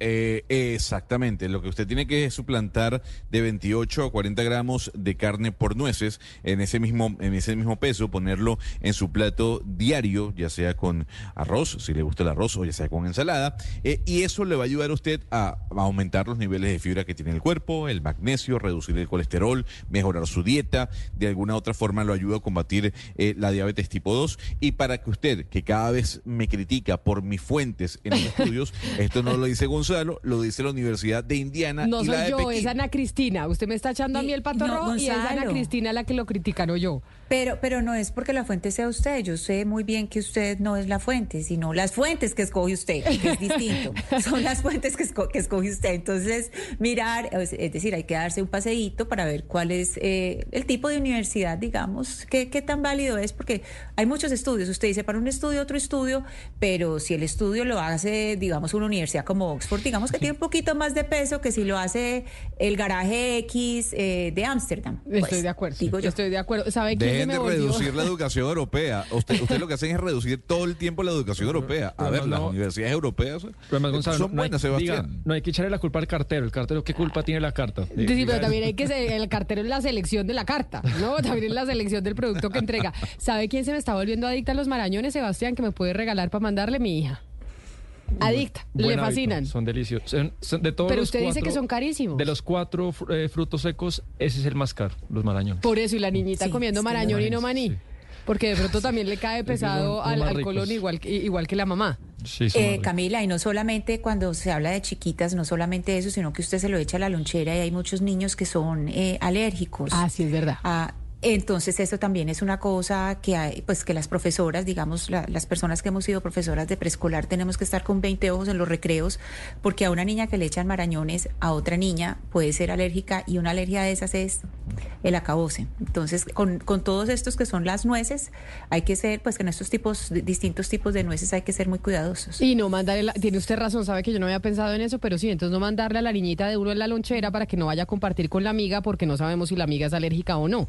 Las nueces por lo general son los mayores alergénicos. Sí, y además no es ni siquiera de compartir, es que los niños son todos con todos, o sea, ellos eh, se, todos pero se meten una la- es lo donde que no yo le digo. comparten, Ana Cristina, en donde no quieren y es no, y uno les dice, préstele el juguete al amiguito y no se lo prestan y empiezan a llorar. Lo que pasa es que hay entornos, Camila, en que eso, una lonchera se vuelve la lonchera colectiva y eso es la fiesta de los mocos y de, to- de los abrazos con, con mocos, con babas, con comida, con de todo. Entonces, por eso le digo, eso hay que, que tener mucho cuidado y muy rico porque es que son amiguitos, pues, que Y- estén junticos, pero... En donde no sea, en donde no están compartiendo mucho y no hay tanto abrazo y moco y babas es en Argentina, porque mañana hay paro, Lucas. El Mañana paro que paro. venimos anunciando desde hace, desde la semana pasada y que ha hecho el presidente de Argentina, Javier Milei, para tratar de, pues, frenar un poquito el paro y darle manejo. Bueno, lo primero, hablábamos aquí eso que decía uno de los líderes de la CGT, que les decía a los diputados que aprobaran esa ley que está intentando impulsar en el Congreso mi ley, que se llama, o le dicen la ley ómnibus, que no iban a poder volver a salir a caminar en las calles. Lo primero, pues, que hace mi ley es aligerar esta ley. Tenía 664 artículos y pasa ahora, Camila, a ser una ley de 525 ¿Eso qué significa? reduciendo 139 frente al original. ¿Qué sale? Lo primero, esto Sebastián le va a importar, la petrolera estatal IPF está excluida de la lista de 41 empresas que van a ser privatizadas. El Banco Nación también solo va a poner, eh, poder tener una privatización parcial y el gobierno va a mantener el control de la empresa. Una de las más polémicas también proponía que toda reunión en vía pública de más de tres personas, es decir, nosotros tres. Nosotros aquí tres la ahí en la calle, mitad, eso era Era manifestación. considerada una manifestación. Eso Esto sí, un ahora poco se eleva autoritario, a ¿no? 30 personas. De acuerdo. sí. Sí, no, no, eso sí ya un poco a- al estilo Bukele. No, era absurdo. Pero además él, él cedió en cosas mu- muy importantes para la ley. Le tocó ceder para que para tener los votos en, en el Congreso, que todavía no los tiene, pero ahí están negociando. Y pues lo otro, Camila, que acuerdan eh, con la CGT, pues después de esas amenazas y, y esas comunicaciones que había, es que va a ser un acto frente al Congreso, pero va a ser en paz y en orden. Y calculan, sus apuestas son más o menos unas 100 mil personas, aunque hay algunos que dicen hasta 300 mil. Eso es mucha gente. Es mucha gente. Pero busquemos a alguien con quien hablar, Gonzalo, precisamente hoy sobre ese paro para mañana. Busquemos algún líder sindical que nos atienda en la próxima hora para ver qué nos dicen de lo que va a pasar mañana en ese encuentro en las calles en Argentina, que es como el primer eh, gran reto que le ponen al presidente Milei. Sí, señora. De trabajo y misión aceptada.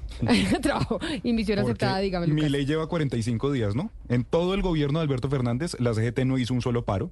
Hace cinco años, el- en el 2019 fue el último paro, mi ley lleva 45 días y ya están convocando al primer paro. Por eso es que me parece importante que hablemos con algún líder sindical para entender por qué están haciendo esa convocatoria Porque- y lo que implica eso también para el continente. No, y porque en, es- en estos momentos eh, están corriendo Camila en el Congreso allá en Argentina para juntar los votos eh, para poder tener el dictamen, que es acá lo que se llama la ponencia, para votar, que la, la Cámara de Diputados vote o el jueves o la próxima, la próxima semana eh, en primer debate esta ley. Están corriendo porque si no llegan a tener ese dictamen a las 6, 7 de la tarde, lo que puede, la- lo que puede decir es, oiga, algunos congresistas que pueden dar el voto a favor, pero que no son mileístas o no son libertarios, pero que pueden ayudar. Si el paro de mañana es muy grande y, empieza a calentarse la calle, pues de pronto retiran, retiran el voto. Entonces, por eso están corriendo ahorita para tener ese primer dictamen, para que ya la ley se vote. Así salgan un millón o dos millones, pues ya tienen ese primer dictamen. Pues si le parece, vámonos con las noticias del mediodía y después de las noticias de este resumen noticioso en cada una de las ciudades, seguimos hablando del tema de Argentina. Gonzalo, usted nos trae un líder sindical y también nos vamos para el departamento del Chocó, para el Pacífico colombiano, porque el presidente y el gabinete de Colombia se tomaron esa zona del país.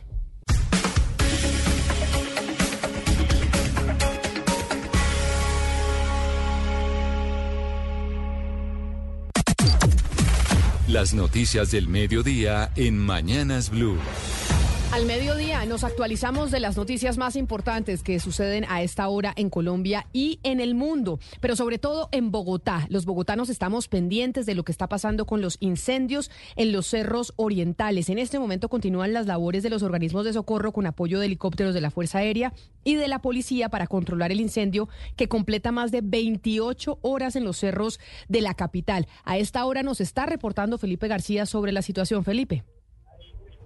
Hola Camila, sí señora, muy complicado hasta el momento, cuatro hectáreas de vegetación afectadas, es decir, 1,5 hectáreas más en lo corrido de esta mañana. Las temperaturas, Camila, son bastante altas en este punto de la ciudad, dice Bomberos de Bogotá, que hasta el momento no han tenido inconvenientes respecto a afectados o heridos en medio de la atención de este incendio, pero muy complicada sigue la situación aquí en los cerros orientales de Bogotá, a pesar de estos esfuerzos de las autoridades, no han podido controlar el incendio que ya completa más de 28 horas, casi 29 horas. Los helicópteros siguen arrojando descargas de agua para intentar controlar las llamas, un, un esfuerzo, Camila, prácticamente fallido porque el fuego sigue avanzando aquí en los cerros orientales de la capital del país. Hace un momento acá, en este punto de la ciudad, habló Fidel Medina, que es comandante oficial de bomberos de Bogotá. Escuchemos.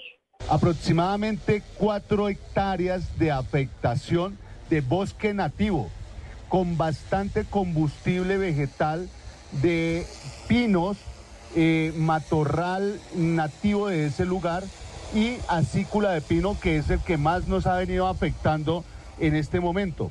¿Por qué les digo así? Porque el incendio eh, nos ha generado alguna propagación de cuando su punto de inicio lo tuvimos sobre las, sobre las 7.30 y se extendió hacia la parte sur y hacia la parte norte.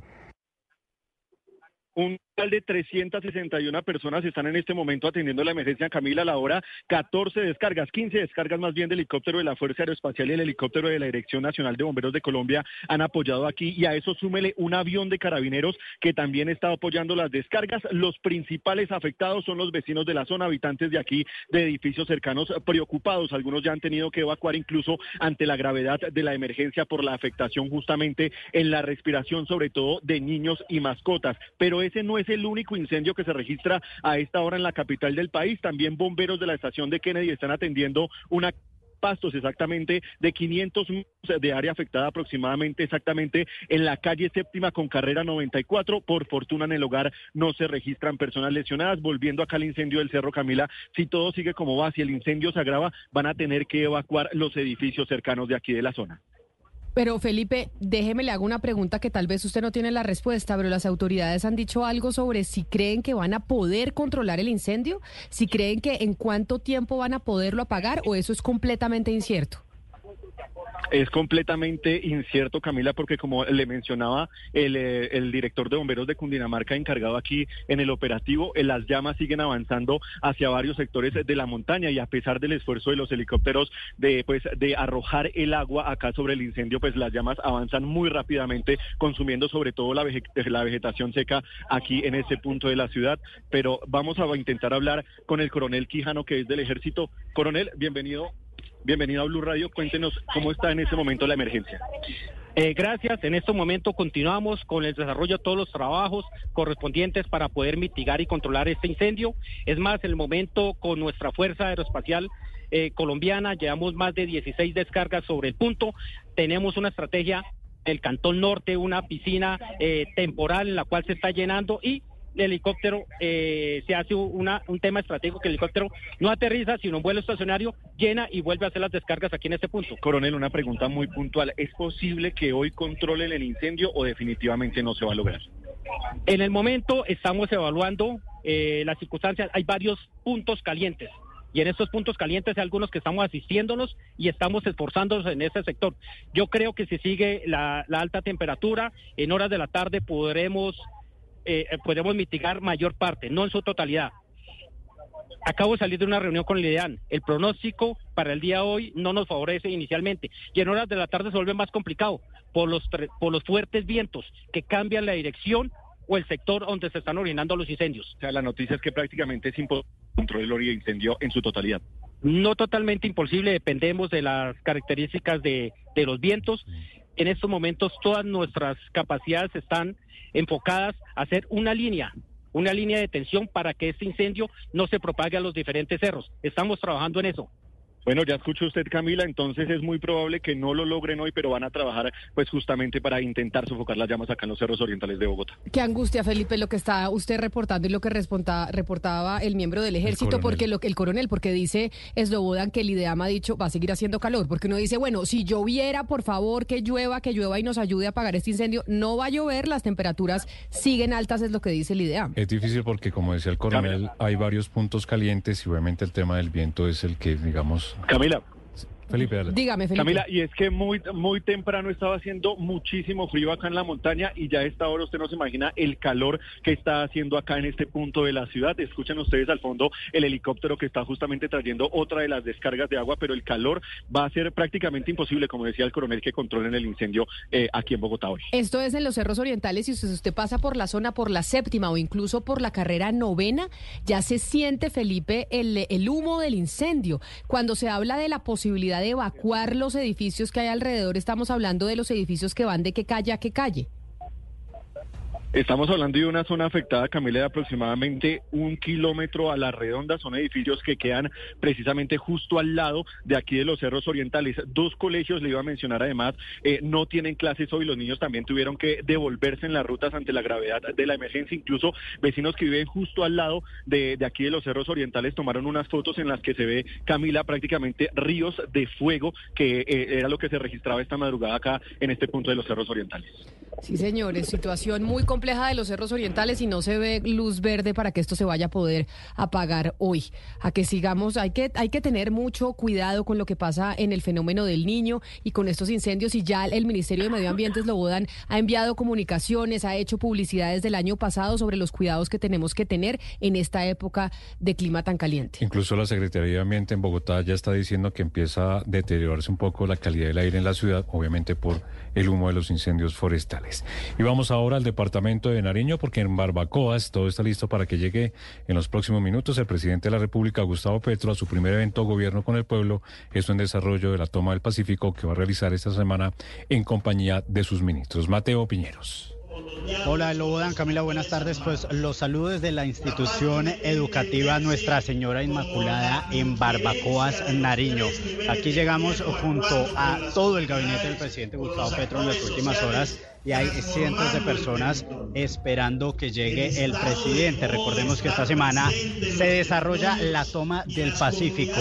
Todos los ministros del presidente Gustavo Petro y el presidente van a despachar desde el Pacífico, van también para el Cauca y van también para el departamento del Chocó. Aquí las comunidades pues están esperando al presidente Gustavo Petro con carteles en las calles haciéndole algunas solicitudes. Dicen que les pongan atención, que necesitan ayuda en temas de seguridad y en el acueducto. Hasta el momento empieza el evento con la presencia de la vicepresidenta Francia Márquez y todos los ministros que están en este momento en el escenario, pero por ahora el presidente Gustavo Petro no llega. Se espera que en los próximos minutos pues llegue a liderar este primer evento de gobierno con el pueblo en Barbacoa, Nariño.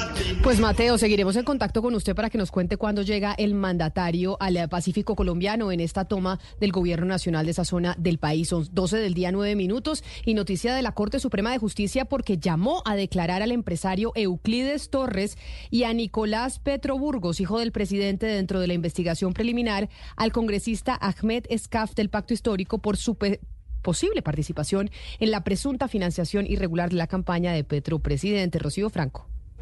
Con ponencia del magistrado César Reyes, la Sala de Instrucción de la Corte Suprema de Justicia acaba de llamar a declarar en calidad de testigos al empresario Euclides Torres y a Nicolás Petro Burgos, hijo del presidente Gustavo Petro, dentro de la investigación preliminar al congresista Ahmed Escap del pacto histórico por su presunta participación en la supuesta financiación irregular de la campaña Petro Presidente. Aún, dice la Corte Suprema de Justicia, no está la fecha definida, pero se espera que en los próximos días se le comunique a ambos testigos que deben comparecer ante la Corte Suprema de Justicia para prestar su testimonio.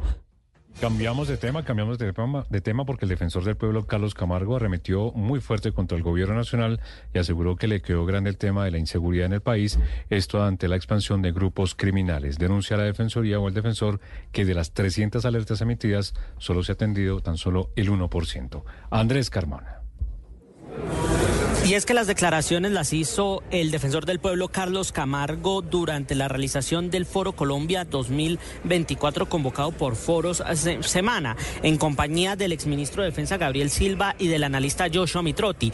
Para el defensor del pueblo, el crecimiento y la expansión de los grupos armados ilegales es un motivo de preocupación.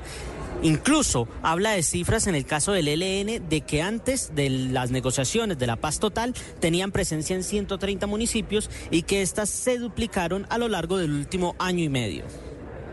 En el día de hoy nuevamente le estoy remitiendo una comunicación al equipo negociador del gobierno con el ELN y con las disidencias de la FARC para que permitan a la Institución Nacional de Derechos Humanos de todos los colombianos le permitan presentarle, teniendo en cuenta de que ellos inician el sexto ciclo de negociaciones con el ELN, que le permitan presentarle una radiografía, una panorámica de cuál es la real y cruda situación en materia de derechos humanos que estamos viviendo en nuestro país.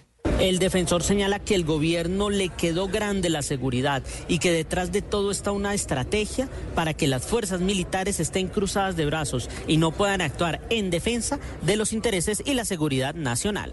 Pues a propósito de eso que usted nos cuenta, Andrés Carmona, el Rubén Darío Jaramillo, el obispo de Buenaventura, solicitó a las bandas criminales que operan en este distrito a no jugar con la paz. Esto después de una reunión donde se analizó la situación del cumplimiento de la tregua que actualmente se lleva a cabo en esa ciudad. Estefani Toledo. Si bien los índices de muertes violentas en Buenaventura se han reducido de manera considerable desde la tregua pactada por los chotas y espartanos para evitar atacarse entre sí, los hechos de sangre no se han erradicado por completo en este distrito. Es por esta razón que la gobernadora del Valle, Dilian Francisca Toro, y el obispo de Buenaventura, Monseñor Rubén Darío Jaramillo, se reunieron con el fin de concertar estrategias que permitan retornar la paz en este territorio. Tras este encuentro, el representante de la Iglesia Católica le hizo un llamado vehemente a los grupos que delinquen en este puerto. Cosas puntuales y reales, porque a veces la paz se disuelve. Y también para poder que los grupos en la situación urbana puedan ver que el Estado colombiano, la intervención realmente está llegando y que cuando nos sentemos a hablar de paz, pues tengamos argumentos para poder exigirles resultados concretos y compromisos serios que no jueguen con nosotros en el tema de la paz. Con el trabajo que se adelanta en Buenaventura se busca integrar un programa a nivel región donde se permita brindarles mejores oportunidades a los jóvenes de poblaciones más vulnerables de todos los departamentos del litoral pacífico. La noticia internacional. En el mundo, Oppenheimer, la película sobre el inventor de la bomba atómica, lidera las nominaciones a los premios Oscar en 13 categorías. Cillian Murphy, quien encarna a Robert Oppenheimer, disputará el premio de la Academia al mejor actor, mientras que su antagonista en el film, Robert Downey Jr., buscará hacerse con la estatuilla a mejor actor de reparto. La española La Sociedad de la Nieve, el drama del accidente del avión en 1972 en los Andes, compite como mejor película internacional. El film también se posicionó dentro de la categoría de peinado y maquillaje. Barbie, otra de las grandes favoritas, consiguió ocho nominaciones. Ryan Gosling, el Ken, que es de carne y hueso, quedó entre los candidatos a mejor actor de reparto, lo que causó molestia en redes porque Margot Robbie, la protagonista, no fue nominada a mejor actriz. Esta ceremonia número 96 de los premios Oscar se va a celebrar el próximo 10 de marzo, domingo, en el Teatro Dolby en el Paseo de la Fama, Corazón de Hollywood, en Los Ángeles. La noticia deportiva. La noticia deportiva llega desde la Federación Colombiana de Fútbol. La comisión arbitral designó a los árbitros para el partido de vuelta de la final de la Superliga entre Millonarios y Junior. El central será Wilmar Roldán de Antioquia, el asistente 1 Javier Patiño del Meta y el segundo asistente Johan Peña del Tolima. El cuarto árbitro será David Espinosa de Antioquia. El bar estará a cargo de Fernando Acuña de Boyacá, quien será asistido por Luis Picón de Antioquia. El juego de la Superliga se jugará mañana a las 8 de la noche en el Campín. Junior gana la serie 1-0 tras ganar la semana pasada en Barranquilla. Las principales tendencias en redes sociales. Numeral Premios Oscar 2024 es la tendencia número uno este martes y todo por cuenta de la revelación de los nominados. Barbie, Oppenheimer, Anatomía de una caída y Pobres criaturas son las cintas más comentadas entre las nominadas en la categoría Mejor Película. Luego de que se dio a conocer la lista, en redes sociales cuestionaron el hecho de que Margot Robbie no recibiera ninguna nominación por su interpretación de Barbie, mientras que Ryan Gosling sí a Mejor Actor de Reparto por su papel de Ken. La lista completa de las nominaciones a los premios de la Academia ya la puede encontrar en blurradio.com.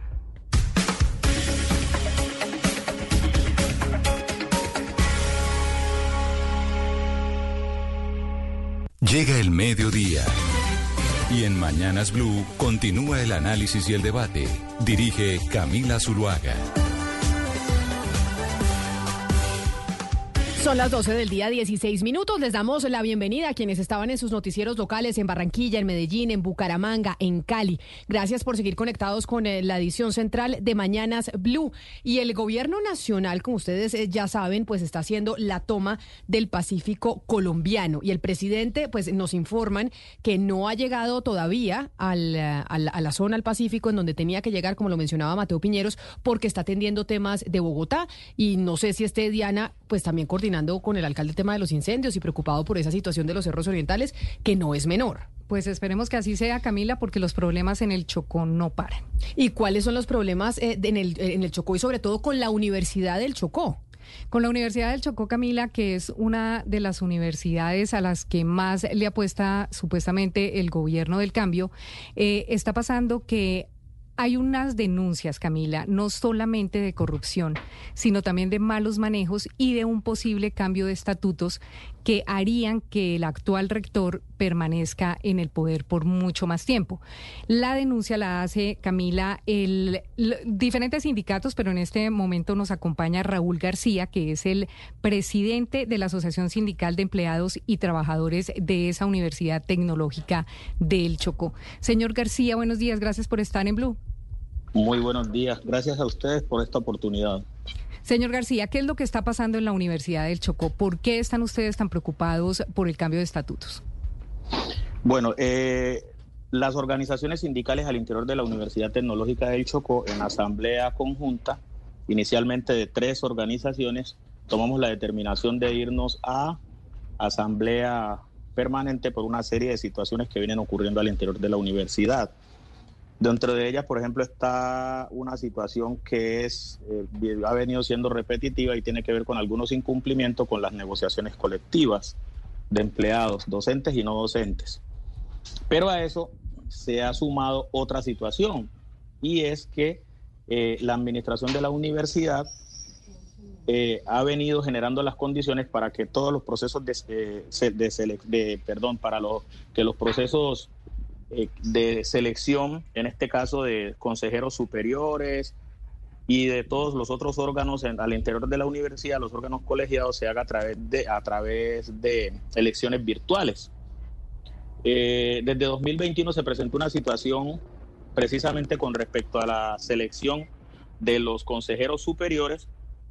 De allí surgió una cantidad de denuncias, inclusive hubo, hubo demandas sobre algunos actos administrativos eh, recuerdo muy bien que en esa época, para el, caso, digamos, en medio de las denuncias y las demandas, eh, inspección y vigilancia del ministerio le hizo, llamó a, los consejeros superiores para que por favor se abstuvieran de seguir con el proceso eleccionario. En ese caso faltaban las elecciones del representante de los docentes y el representante de los egresados. Sin embargo, los consejeros superiores hicieron, hicieron caso omiso y terminaron pues con el proceso eleccionario. Esa desobediencia terminó en una sanción pecuniaria para los consejeros superiores de la época. Sin embargo, este año finalizado, el 2023, en el mes de diciembre exactamente, la administración tomó la misma decisión. En este caso era para el comité electoral, para elegir los miembros del comité. Las organizaciones desde el mes de noviembre eh, le hicimos saber que no estábamos conformes precisamente con esa forma de elecciones por las situaciones que ya habían ocurrido desde 2021 y realmente no generan seguridad y no generan para nosotros no hay transparencia en ese proceso eleccionario. Pero Entonces, mire, señor García, eh, eh, entendiendo, entendiendo y viendo desde acá las cosas, porque quienes no conocen ni siquiera la existencia de la universidad no, no entienden la dimensión del problema para el departamento del Chocó. Claro. Ustedes están, en contra de cómo se están eligiendo como las grandes fuerzas de poder dentro de la universidad, que es como el centro colegiado que desde el rector y desde cada uno de los que conforma como la junta directiva de la universidad, ustedes no están de acuerdo en cómo se elige y ustedes están diciendo nos van a cambiar los estatutos porque esta gente se quiere quedar más tiempo. Pero uno desde acá, desde Bogotá, diría, ¿y qué pasa? O sea, si, si se quedan más tiempo y lo están haciendo bien, pues ¿cuál sería el problema? Entonces cuéntenos un poco ¿Qué es lo que está pasando en la universidad? La universidad académicamente, ¿cómo va? En problemas de deserción, ¿cómo va? ¿Qué, ¿Cuál es la preocupación de ustedes de que sigue el mismo rector o sigue el mismo cuerpo colegiado manejando la universidad del departamento? Bueno, perfecto. Em, preocupaciones muchas. Eh, la universidad em, en este momento cuenta con 13.463 estudiantes y eh, la, el último, la última medida, la última estudio de deserción que tenemos el dato ya para el año 2019 era del 15.58%. Sabemos que en este momento creo que es inclusive un poquito más alta la, la deserción, el nivel de deserción. Pero adicional a eso, eh, en los últimos cinco años, la universidad ha venido ocupando el último lugar en las pruebas saber. Pero adicional a eso, eh, seguimos, por ejemplo, con unas condiciones que consideramos que podrían mejorarse desde el interior de la, de la universidad, pues en cabeza de la administración. Sí, pero el hecho, el hecho de ser la última y de estar eh, en, un lugar tan bajo académicamente, eh, ha sido responsabilidad de qué? De los malos manejos administrativos, de la mala docencia que no llega al Chocó un docente bueno o docentes buenos que saquen adelante las carreras que ofrecen allá, o a qué se debe, porque la gran apuesta del gobierno de Gustavo Petro es que en los sitios más olvidados de Colombia lleguen universidades, se construyan universidades y la gente puede estudiar en sus regiones. La universidad existe hace mucho tiempo, la Universidad Tecnológica del Chocó existe hace mucho tiempo. Usted dice que los últimos cinco años ha estado en el peor ranking académicamente. ¿Eso quiere decir que no funciona tener una universidad en el Chocó académicamente hablando? No, no es que no funcione. La universidad, de hecho, tiene más de 50 años y ah, tuvo mucho reconocimiento por los profesionales que sacaba, especialmente los que tenían que ver con el área de educación. Sin embargo, le repito, los últimos años es preocupante por la forma como ha caído en sus resultados académicos. Eh, de hecho, usted me preguntaba ahorita por el tema de los docentes, es decir, es probable que en el departamento de Chocó sea una de las zonas donde hay mayor cantidad de docentes y de muy buenas condiciones en el país. Sin embargo, eh, digamos, hay una figura que viene de, ley 30 y tiene que ver con los docentes ocasionales. Y los docentes ocasionales, en el caso de la Universidad Tecnológica del Chocó, eh, son puestos por eh, directamente por el rector. Decir, que dependiendo del partido político o de las amistades del rector de turno, de esa misma forma se hacen las contrataciones y bajo esas condiciones no hay forma de seleccionar los mejores profesionales o los mejores perfiles para que de una u otra forma afronten, digamos, la necesidad de, de, esos docentes que, requiere la, institución. Y si el tema es político, entonces, ¿a qué grupo político pertenece el actual eh, rector de la universidad? Bueno, el rector de la universidad es del partido, o corresponde al Partido Liberal, pero ellos tienen, digamos, un grupo que se denomina eh, Liberal Cordovista. En ese, por ejemplo, de, los, de, los, de los más representativos está el excongresista Nilton Córdoba Manyoma, que entre otras cosas hace unos años, perdón, hace unos días parece que hubo una sentencia por parte de la corte en la que lo estaban, lo están eh, le están dando cuatro años y nueve meses de prisión y adicional a eso, eh, también la Procuraduría lo sancionó con destitución e inhabilidad por 15 años hace, eh, a finales del año pasado. De ese mismo grupo es el es gobernador Joanny Carlos Alberto Palacios Mosquera, que en este momento es representante a la Cámara por el departamento del Chocó, inclusive por ahí en los medios aparecía como el congresista que tenía más investigaciones de todo el Congreso. Y de ese mismo grupo político es el exgobernador, no sé si ustedes alcanzaron a escuchar, Ariel Palacios Calderón, que tuvo pues bastante dificultades por un tema de unas contrataciones que inclusive eso lo conllevaron a que prácticamente eh, no pudiera ejercer en su periodo.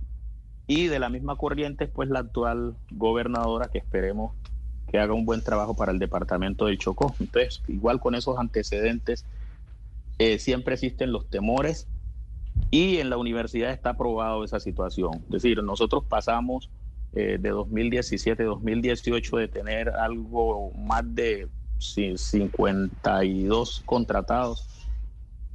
En este momento tenemos más de 200 contratados. De igual forma, la planta de docentes ocasionales se disparó pero entonces, pero entonces mire, señor García, para resumir, la queja que ustedes están teniendo es que no quieren cambiar el rector y la planta directiva. Y ustedes, los profesores, dicen, el rector y la planta directiva hay que cambiarla porque la situación de la Universidad del Chocó es catastrófica si, si comparamos la inversión con los resultados que tiene la universidad. Y la razón por la cual no quieren cambiar a la planta directiva es porque acá hay una influencia política que en este caso está en cabeza del Partido Liberal. ¿Ese es el resumen de lo que acabamos de escuchar, eh, profesor? Sí, más o menos. Es decir, el Consejo Superior en este momento, que es el Consejo Directivo, eh, los que están elegidos tienen en este momento tres periodos mínimo, que no podrían, la mayoría tienen tres periodos, que inclusive por eso hubo, hubo demandas. Pero adicional a eso, una de las sorpresas que nos estamos llevando es que ese Consejo Directivo, que inclusive se prorrogó el periodo por un año, en 2020, 2020. 2020-2021. Se prorrogaron un año del periodo adicional, hicieron lo mismo con el rector. Ahorita nos llevamos la sorpresa de que se quiere modificar o cambiar el estatuto general, porque el estatuto general que está vigente permitía elegirse y reelegirse por una sola vez. Pero en el proyecto de acuerdo que está presentando, que quiere hacer el que quiere aprobar el Consejo Superior, se está planteando ampliar el periodo institucional de tres años, que es el que está en la actualidad, a cinco años. Pero adicional a eso, se está pretendiendo que el periodo del rector, que fue concebido a tres años porque es un periodo institucional, se le haga la ampliación de los dos años. Es decir, que el periodo actual que finaliza en noviembre también se está pretendiendo que ampliar. Pero mire, para hacer eso necesitan el voto de la nación, porque finalmente en ese consejo directivo tiene que hacer parte el Ministerio de Educación. ¿Qué dice el Ministerio de Educación y qué dice la gobernación que en últimas tienen que votar? Bueno, eh, en este momento la gobernadora inclusive solo el día viernes empezó a ser parte del Consejo Superior. Recuerden que ella fue elegida solo en el mes de octubre, finalizando pero el consejero, el representante de la ministra y el representante del presidente en este momento no están de acuerdo con la modificación del estatuto en esos términos. Ministra que además es del departamento, porque no olvidemos que la ministra, eh, la ministra actualmente de Educación es del departamento, y, y además ha sido muy destacada por todos los sectores. Claro que sí. Y como nos dice el señor García, eh, gobernadora que es de ese partido liberal y de ese partido liberal cordobés que es el que está mandando, cordobista que es el que está mandando en el Chocó. Pero gobernadora quién es rector y quién no es rector. Pero, pues que de lo que hemos hablado nosotros con la gobernadora que nos ha dejado muy buena impresión. Sí, exactamente. Por eso esperaría uno que ella su voto sea por el cambio o, o que o por eso le pregunto qué dice la gobernadora y qué dice el ministerio. Bueno, en este momento, no, el ministerio está claro. El representante de la ministra, que es el presidente del Consejo Superior, y el representante del presidente están claros que no apoyan la modificación del Estatuto General y menos en esas formas. En el caso de la gobernadora, les repito, ella eh, ha ido una sola vez al Consejo Superior, no sabemos cuál es la posición con respecto a eso, pero sí sería muy bueno inclusive que las organizaciones solicitamos que nos abriera un espacio para hablar, para hablar precisamente del tema de la universidad porque es un tema un tema pues que nos preocupa. No conocemos no conocemos la posición de ella con respecto a ese tema. Esperamos que independientemente que sean compartidarios el rector y ella como gobernadora, ella mm, digamos gestione a favor del cambio, como dicen ustedes, y como es el querer del presidente Petro. Pues ya que el gobierno nacional se está tomando el Pacífico colombiano y se está esperando la presencia de Gustavo Petro, el presidente, en esa zona del país, nos parece importante hablar, don Raúl García de la Universidad del Chocó, funcionario de esta universidad, sobre estas quejas que ustedes ponen de lo que está sucediendo con el cambio necesario que se tiene que hacer de la Junta Directiva de la universidad y no se está dando. Vamos a ver qué responde la gobernadora, la nueva gobernadora, pues que lleva hasta tan solo 22 días eh, en su cargo sobre esta situación que ustedes denuncian. Mil gracias por, eh, por estar con nosotros y quedamos atentos, pues porque obviamente la Universidad del Chocó es la universidad diana más importante de ese departamento, a pesar de que los resultados académicos no sean los mejores. 50 años lleva la universidad y cuando usted mira el recorrido que ha tenido esa universidad, como dice el señor García, es únicamente los últimos cinco años en que esta universidad ha ido de pique académicamente. 12 del día, 31 minutos señor García. Mil gracias por estar con nosotros hoy aquí en Mañanas Blue. Gracias a ustedes y esto, estaré atento para cualquier otra información que requieran de nuestra parte. Un, saludo especial, son las 12 del día, 31 minutos. Gonzalo, estoy esperando que nos consiga, si vamos a hablar con alguien de Argentina para hablar de lo que va a pasar mañana con las manifestaciones o no. Estoy en medio de la misión, Camila. Deje, deme chancecito, deme chancecito. Sí, pero es que se nos acaba el, se, se nos acaba el programa y no tenemos al invitado. No se preocupe, pero déjeme hacer el trabajo. ¿Usted confía en su editor internacional? No, yo confío en usted. Entonces déjeme hacer el trabajo. Por eso, no se preocupe, no se preocupe que en cuestión de minutos le tengo a un gran invitado. Confío en usted. Pero entonces vámonos para Barranquilla, Lucas, porque teníamos Juegos eh, Panamericanos y ya no tenemos. Ya Oscar ayer aceptó su derrota y que eso no iba a pasar. Y, bueno, ya sabemos que eso, que eso es algo que no va a tener Barranquilla. Pero habían dicho que, o, Oscar, corríjame, ¿cierto que el exalcalde Pumarejo estaba muy metido en el tema de la Fórmula 1? Ellos habían dicho que Barranquilla se quería meter en el tema de la Fórmula 1 y que tuviéramos un gran premio de Fórmula 1 en la ciudad.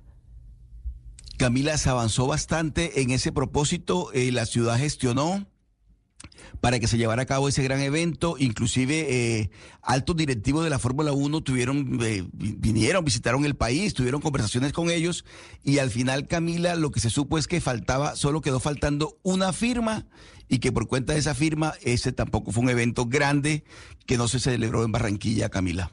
Y entonces esa gran, eh, ¿cómo se llamaba? Vuelta del Caribe, ¿cómo era que se llamaba? Gran Premio del Caribe. Gran, Gran Premio del Caribe. Gran Premio del Caribe. Sí, sí, una lástima. Pero, y esa era una de las apuestas que tenía, de pronto con la endeudada también, eh, Sebastián. es que sí querían o quieren ser y son una, ciudad muy importante y le estaban apostando a proyectos, pues imagínense, como ser de la Fórmula 1, el Gran Premio del Caribe. Pero eso, eso sí requería un nivel de inversión y yo creo que ahí la empresa privada tenía que que, hacer algo muy grande porque no creo que Barranquilla tenga toda la infraestructura en este momento que se necesita para eso. Seguramente si usted llega a un acuerdo con la Fórmula 1, pues acuerda un plan de inversión y de plazos que Barranquilla podría cumplirlo. Pero es que imagínese, por ejemplo, el tema de los aeropuertos, la cantidad, el, hangar para aviones privados que usted necesita para albergar un premio Fórmula 1, Barranquilla no tiene eso, por ejemplo. Les hubiera tocado pedir más Es que como se dice, yo el premio Camila, como se había diseñado el premio, eso era un premio eh, efectivamente del Caribe. Es decir, es que un, hacer un evento de Fórmula 1, la gran carpa de la Fórmula 1 en Barranquilla, eso significa tener ocupados hoteles en Santa Marta, Cartagena, Barranquilla, porque son miles de miles de personas las que se moviliza, aparte pues de toda la parte comercial. De tal manera que sí era el gran, la gran Fórmula 1 del Caribe. Pero bueno, Camila, la, verdad, si vamos a darnos hoy malas noticias, esa tampoco se hizo. Los el, premio, el premio de Fórmula 1 del ya, que estamos en gastos. Se, fue para donde se están yendo los colombianos, Oscar. Porque ¿se acuerda los países a donde nos estamos yendo los colombianos? ¿Hacia dónde estamos migrando? Eh, pues sí, estamos, este, digamos, en Europa y en otros países. Sí, pero ¿qué país de Europa? Acuérdese que aquí lo dijimos, que estábamos migrando los España. Exacto. Para España. Y para allá se fue la vuelta al Caribe. Para allá se fue Camila, pues allá ya estaba un eh, premio de Fórmula 1 en Barcelona, pero vuelve la Fórmula 1 a Madrid después de 45 años. La última vez que había habido una carrera de Fórmula 1 fue en 1981 y a partir de 2026 se confirma entonces que regresa la Fórmula 1 a Madrid. Estuvo, por supuesto, Stefano Domenicali, el presidente de la Fórmula 1, que fue quien estuvo en Barranquilla hace unos meses, y estuvo tal vez también Isabel Díaz Ayuso, la presidenta de la Comunidad de Madrid, que dijo algo muy interesante, Camila, y fue, lo logramos pese al desinterés del gobierno de Pedro Sánchez. Pues porque acuérdese que Pedro Sánchez y Isabel Díaz Ayuso pues son oposición. Claro, pero digamos, lo consiguieron pese a que el gobierno nacional no hizo absolutamente nada. y dice incluso Isabel Díaz Ayuso que algunas personas del gobierno le dijeron a los inversores que mejor se lo llevaran para otro lado, que Madrid no era el destino. Finalmente hoy se confirma, en 2026 vuelve la Fórmula 1 a Madrid. Berraca también Ayuso, ¿sabe? Y que, y que además gran popularidad en Madrid y ganó y está ganando esa batalla que hay en la rivalidad entre Barcelona y Madrid, porque así como pues Ana Cristina, Bogotá y Medellín tenemos nuestra rivalidad, allá la rivalidad entre Barcelona y Madrid es mucho mayor y entonces se va la Fórmula 1 de Barcelona que desde que está este tema separatista pues ha perdido mucho mucho, em, no sé cómo decirlo, pero Barcelona se ha perdido mucho. Muchas empresas se han ido a Barcelona. Y, la ciudad está, no está bonita, era una ciudad espectacular y con todas estas manifestaciones que se quieren separar de España, está pues muy desmejorada y en cambio Madrid todo lo contrario. Que estos grandes eventos deportivos tienen mucha, son muy apetecidos son muy apetecidos. Es decir, la Fórmula 1, los Panamericanos, los Olímpicos, son, son, son unas gestas deportivas que son apetecidas por ciudades y por países. Entonces, claro, cuando se logra avanzar en ese propósito, uno lo celebra. Imagínese usted, usted la felicidad de Madrid poder realizar nuevamente la Fórmula 1. Eso, es un logro muy grande, independientemente de las diferencias políticas que pueda haber entre el gobierno nacional y la ciudad y lo demás. Pero el logro hay que celebrarlo y hay que festejarlo. Por eso en Barranquilla hemos estado tan contentos cuando se logran las cosas y estamos tan tristes cuando se pierden. Claro, pero el problema de los panamericanos es que duran 15 días. Y sí, le dejan a las ciudades, por lo, por lo menos a Santiago, le dejaron 600 millones de dólares. Sebastián, ¿usted sabe cuánto le dejó la Fórmula 1 a Ciudad de México?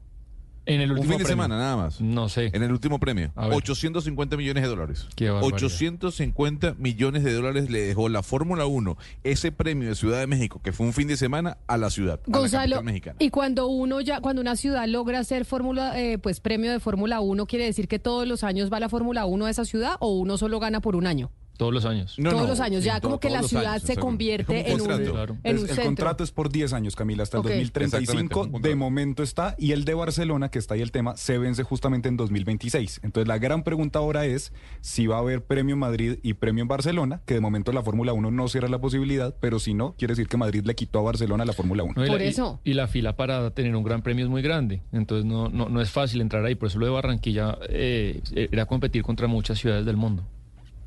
Sí, señor, 12 del día, 37 minutos. Bueno, Gonzalo, ¿se nos va acabando el programa y no nos vamos a ir a Argentina? No se preocupe, claro, claro, claro que nos vamos a ir, Camila. Claro que... A ver, yo le dije que le iba a hacer la tarea, ¿no? Le dije que le iba a hacer la tarea. Y le hice la tarea. Entonces, mañana hay un piqueteo, mañana hay un paro. Eh, espéreme, pero eh, espéreme un momentico antes de que usted se me vaya para Argentina, porque tenemos noticia en estos momentos.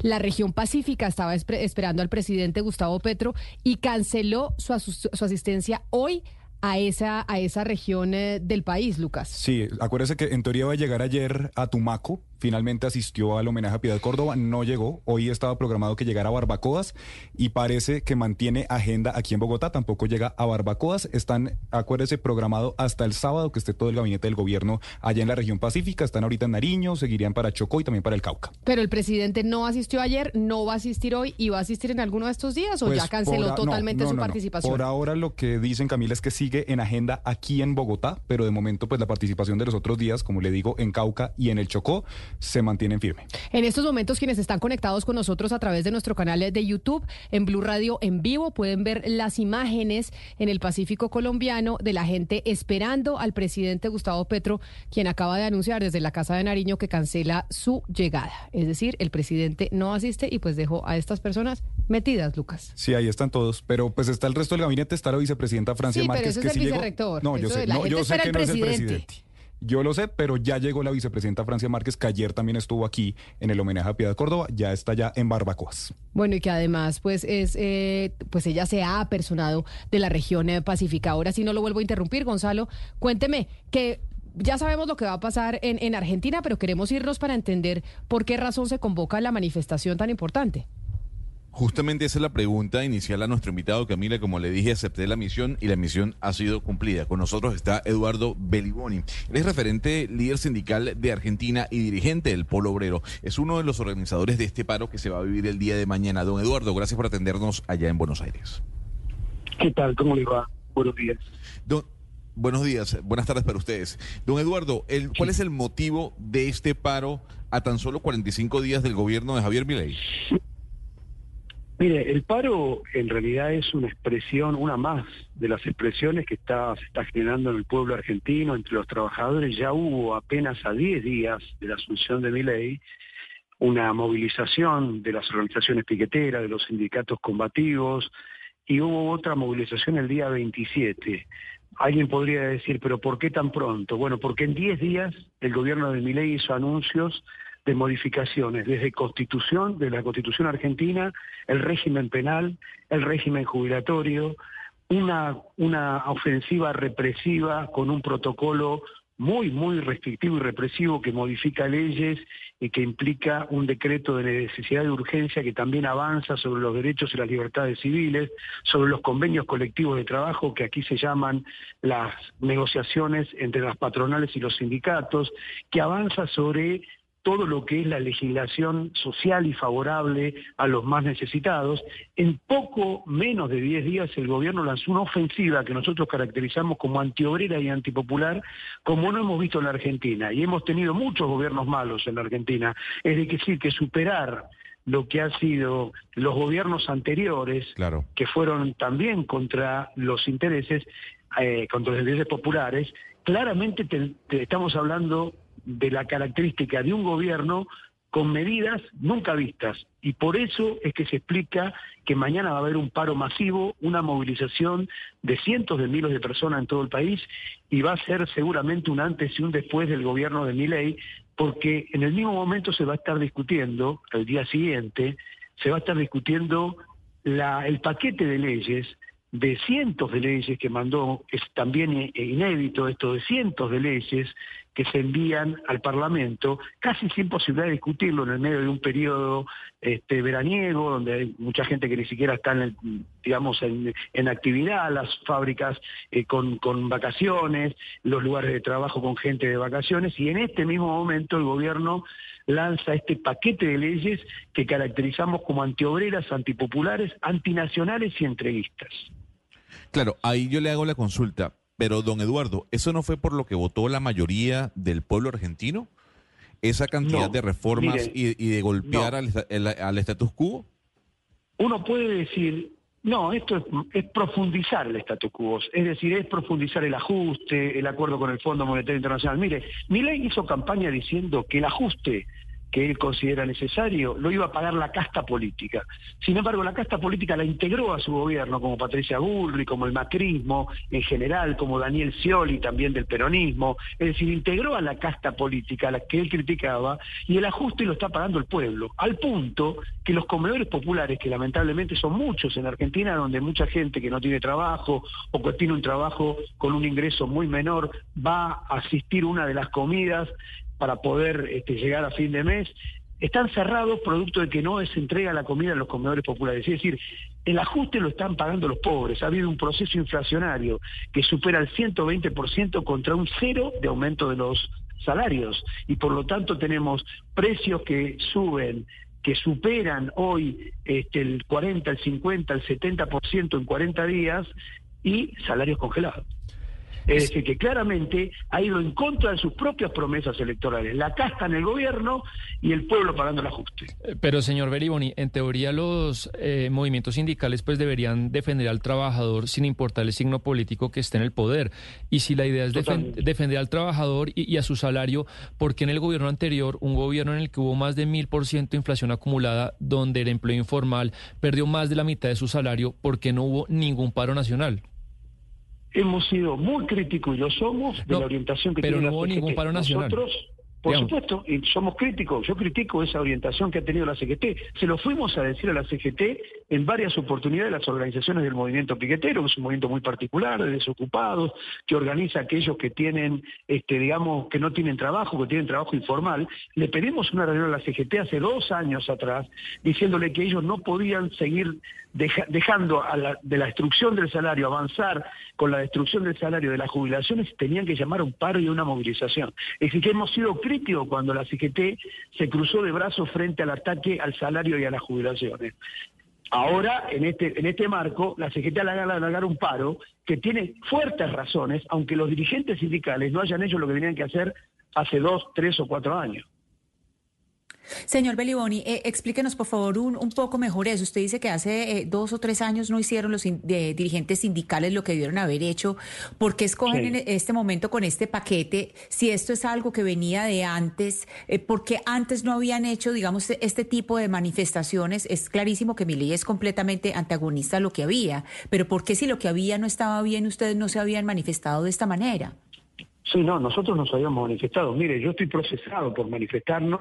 Hemos sido este, absolutamente críticos del gobierno anterior, nos hemos movilizado, hemos cortado y acampado en la 9 de julio, la principal avenida de la Argentina, y en todo el país hemos luchado muchísimo contra el gobierno anterior. Lo que no lucharon fueron los, las a la que criticamos porque como el gobierno del peronista le caía más en gracia, le caía más simpático a la CGT, era parte de ese gobierno, no lo criticaban a pesar de que el gobierno llevaba adelante una política de ajuste después del pacto que hizo con el FMI. Es decir, fuimos muy críticos de la CGT, lo cual no quiere decir que ahora nos pongamos en contra de una medida que es absolutamente justa porque todo lo que se hizo mal en el gobierno anterior, que fue mucho, mi ley lo está profundizando.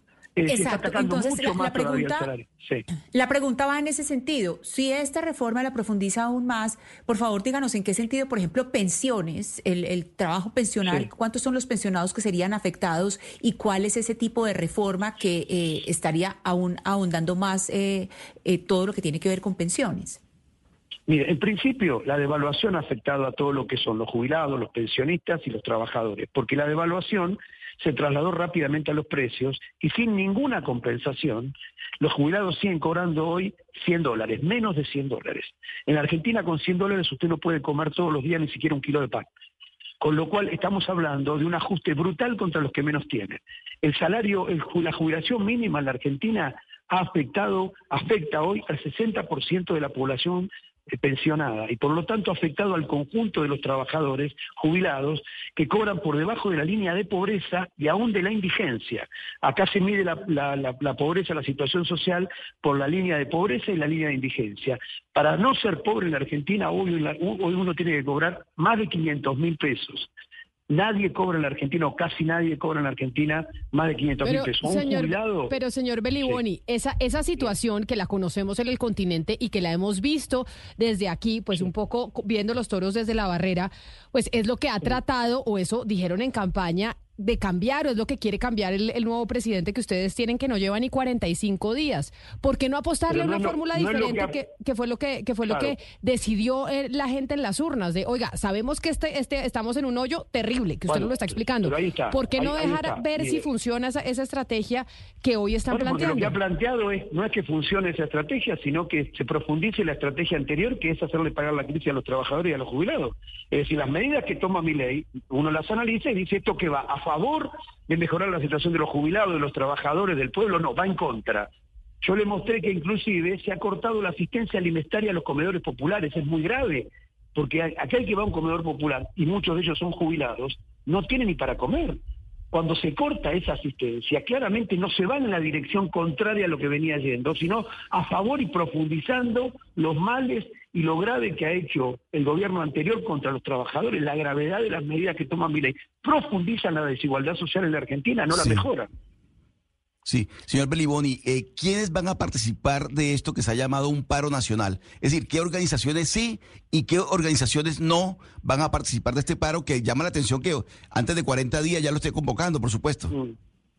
Mire, eh, las organizaciones todas, la CGT, hay dos centrales más que son la CTA, todos los sindicatos combativos, todos los sindicatos del país, todos los movimientos sociales, organizaciones políticas, organizaciones de derechos humanos, organizaciones eh, que hoy se están formando muchas, que son asambleas populares, un movimiento de artistas muy grande, de miles de artistas que está en contra de una política que golpea el teatro, la cultura, el arte popular argentino, que lo golpea fuertemente porque va a hacer desaparecer institutos muy importantes para el desarrollo de la cultura argentina. Es decir, acá hay un ataque brutal. Mientras tanto, se imprime brutalmente billetes en la Argentina, algo que Milei dijo que no iba a hacer, por eso yo digo que hay una traición ya a 45 días al mandato popular, porque Milei dijo que no iba a imprimir billetes, porque el billete directamente iba a desaparecer.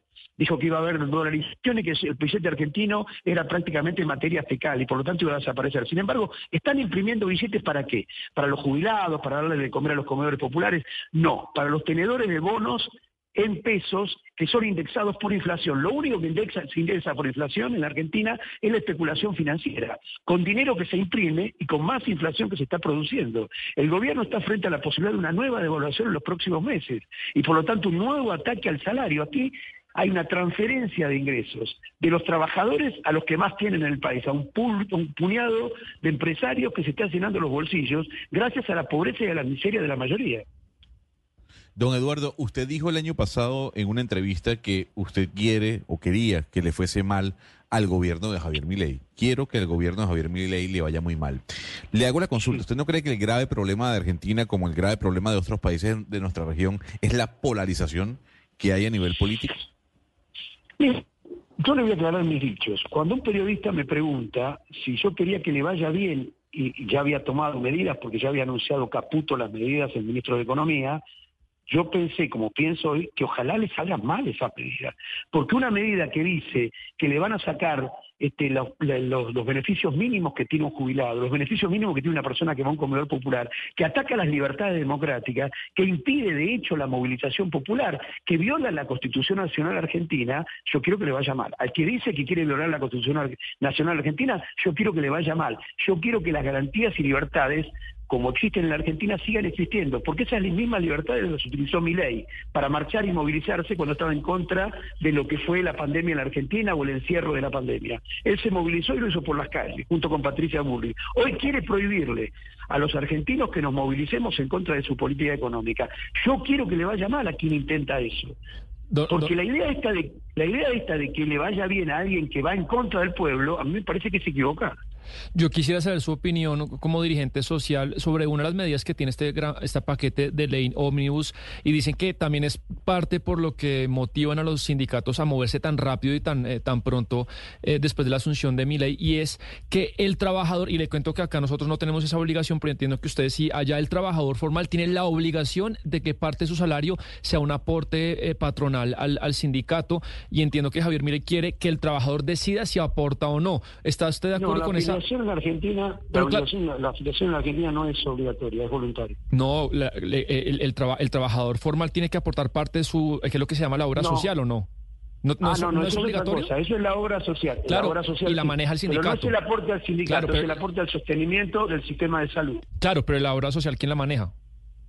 El sindicato. La social la maneja, la maneja el sindicato, por supuesto. Claro, lo que, lo que Ahora, uno puede en la Argentina cambiar de obra social. le estoy preguntando Por ejemplo, yo aporto a una obra social, a la del gremio ferroviario, por ejemplo. No quiero más pertenecer a esa obra social y me voy a una obra social privada. Eso se puede hacer en la Argentina, usted se puede pasar. Sí, pero lo que está proponiendo Javier Milei es que el, trabajador eh, tenga la, la, opción de hacerlo a eso o hacer un fondo a un fondo de empleo si quiere. ¿Usted está de acuerdo o no con eso? No, no estoy de acuerdo con eso porque lo que quiere Milei es concentrar los negocios de la salud privada acaparando lo que es la salud, la salud de los trabajadores, como hicieron con la jubilación privada y que también fracasó durante el gobierno de Menem. En la Argentina todas las medidas que, quiso, que quiere tomar Milei ya las tomó Menem.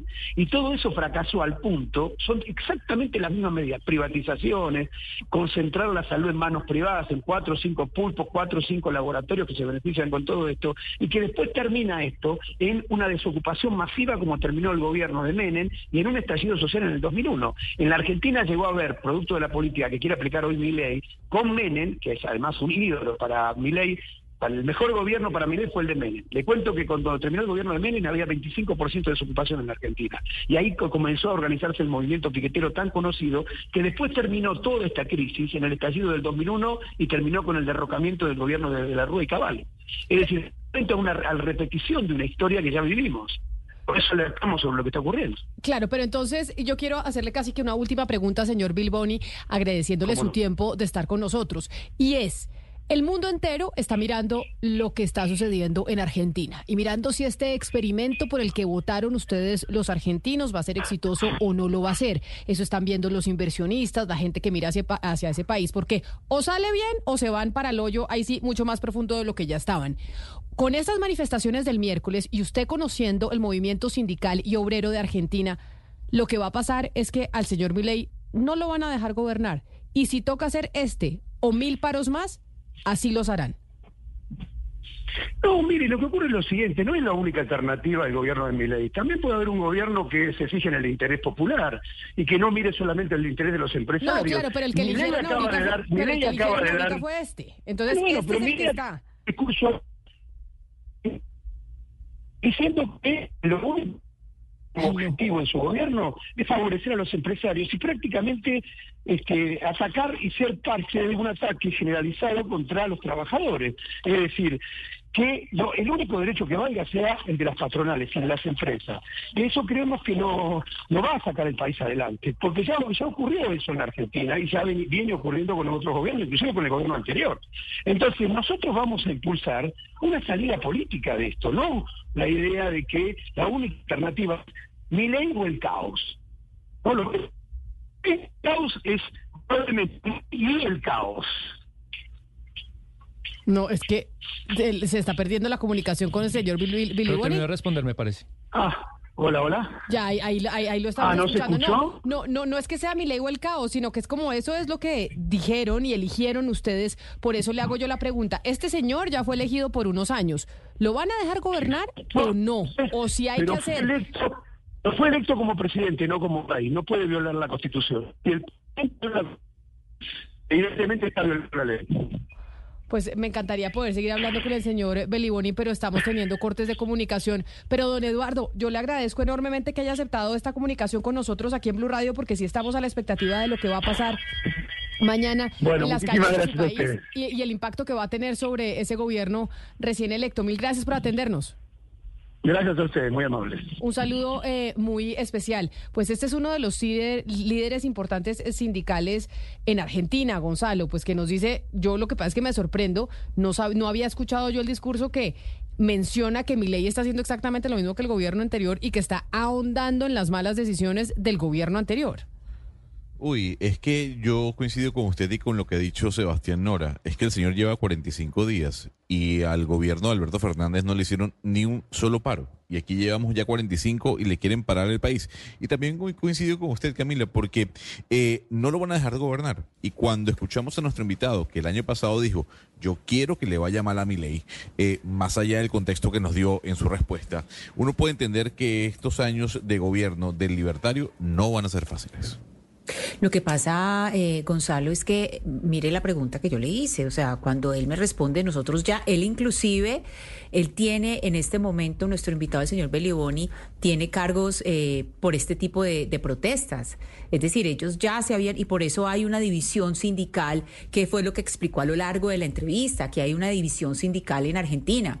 Hay una parte de los sindicatos que está separada de otro, porque hay una parte que era kirchnerista y que no marchaba, y otra que sí. Y él dice, yo sé, porque yo también me hice esa pregunta, es decir, porque ahora sí eh, y antes no? Y él dijo, no, claro, yo estoy con cargos y todo, el señor, el señor ya tiene un problema encima por haber protestado antes contra Alberto Fernández y lo que pasa es que es un, sindicalismo dividido, eso es lo que, hay, eh, pues, lo que hay en Argentina en este momento. Lo, que pasa es que eh, es verdad que los trabajadores y los pensionados que usted le preguntó a Ana Cristina están sufriendo mucho ahorita, la devaluación fue brutal, pero es que a mi ley no le tocó de otra que hacer una devaluación, es decir, cuando uno no tiene, que es algo un poco técnico, cuando uno tiene el Banco Central quebrado y cuando uno no tiene la posibilidad de sostener el dólar al nivel que lo tenían sosteniendo antes, a usted le toca devaluar eh, como le tocó a él. Es una medida que ¿qué presidente hubiera querido devaluar 100% de un día a otro? Pues ninguno, pero es que no le, no le dejaron ninguna otra opción y evidentemente pues eh, pagará en popularidad eh, la, la, difícil herencia que, que recibió de, del gobierno anterior.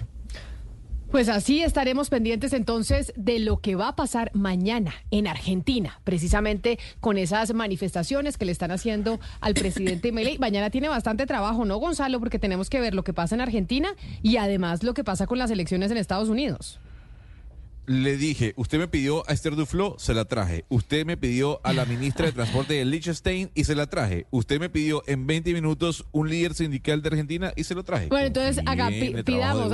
Ahí está diciendo Gonzalo que podemos pedir a Ana Cristina. Pida que el señor ahí le responde. ¿Qué quiere? Quisiera. Sí. Eh, a Gonzalo, eh, hace tiempito eh, queremos entrevistar a a uno de los Rolling Stones, por ejemplo. Yo tengo uno. A ver, Está complicado. Georgia Meloni. Georgia Meloni pide usted. ¿Podrá?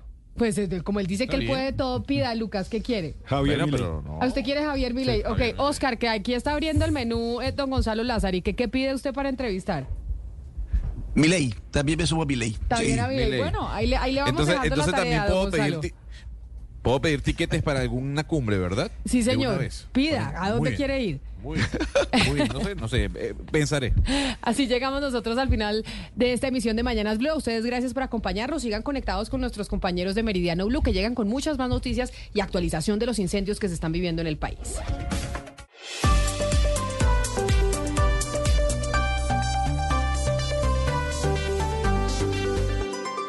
Judy was boring. Hello. Then Judy discovered chumbacasino.com. It's my little escape. Now Judy's the life of the party. Oh, baby, Mama's bringing home the bacon. Whoa. Take it easy, Judy. The Chumba life is for everybody. So go to ChumbaCasino.com and play over 100 casino style games. Join today and play for free for your chance to redeem some serious prizes.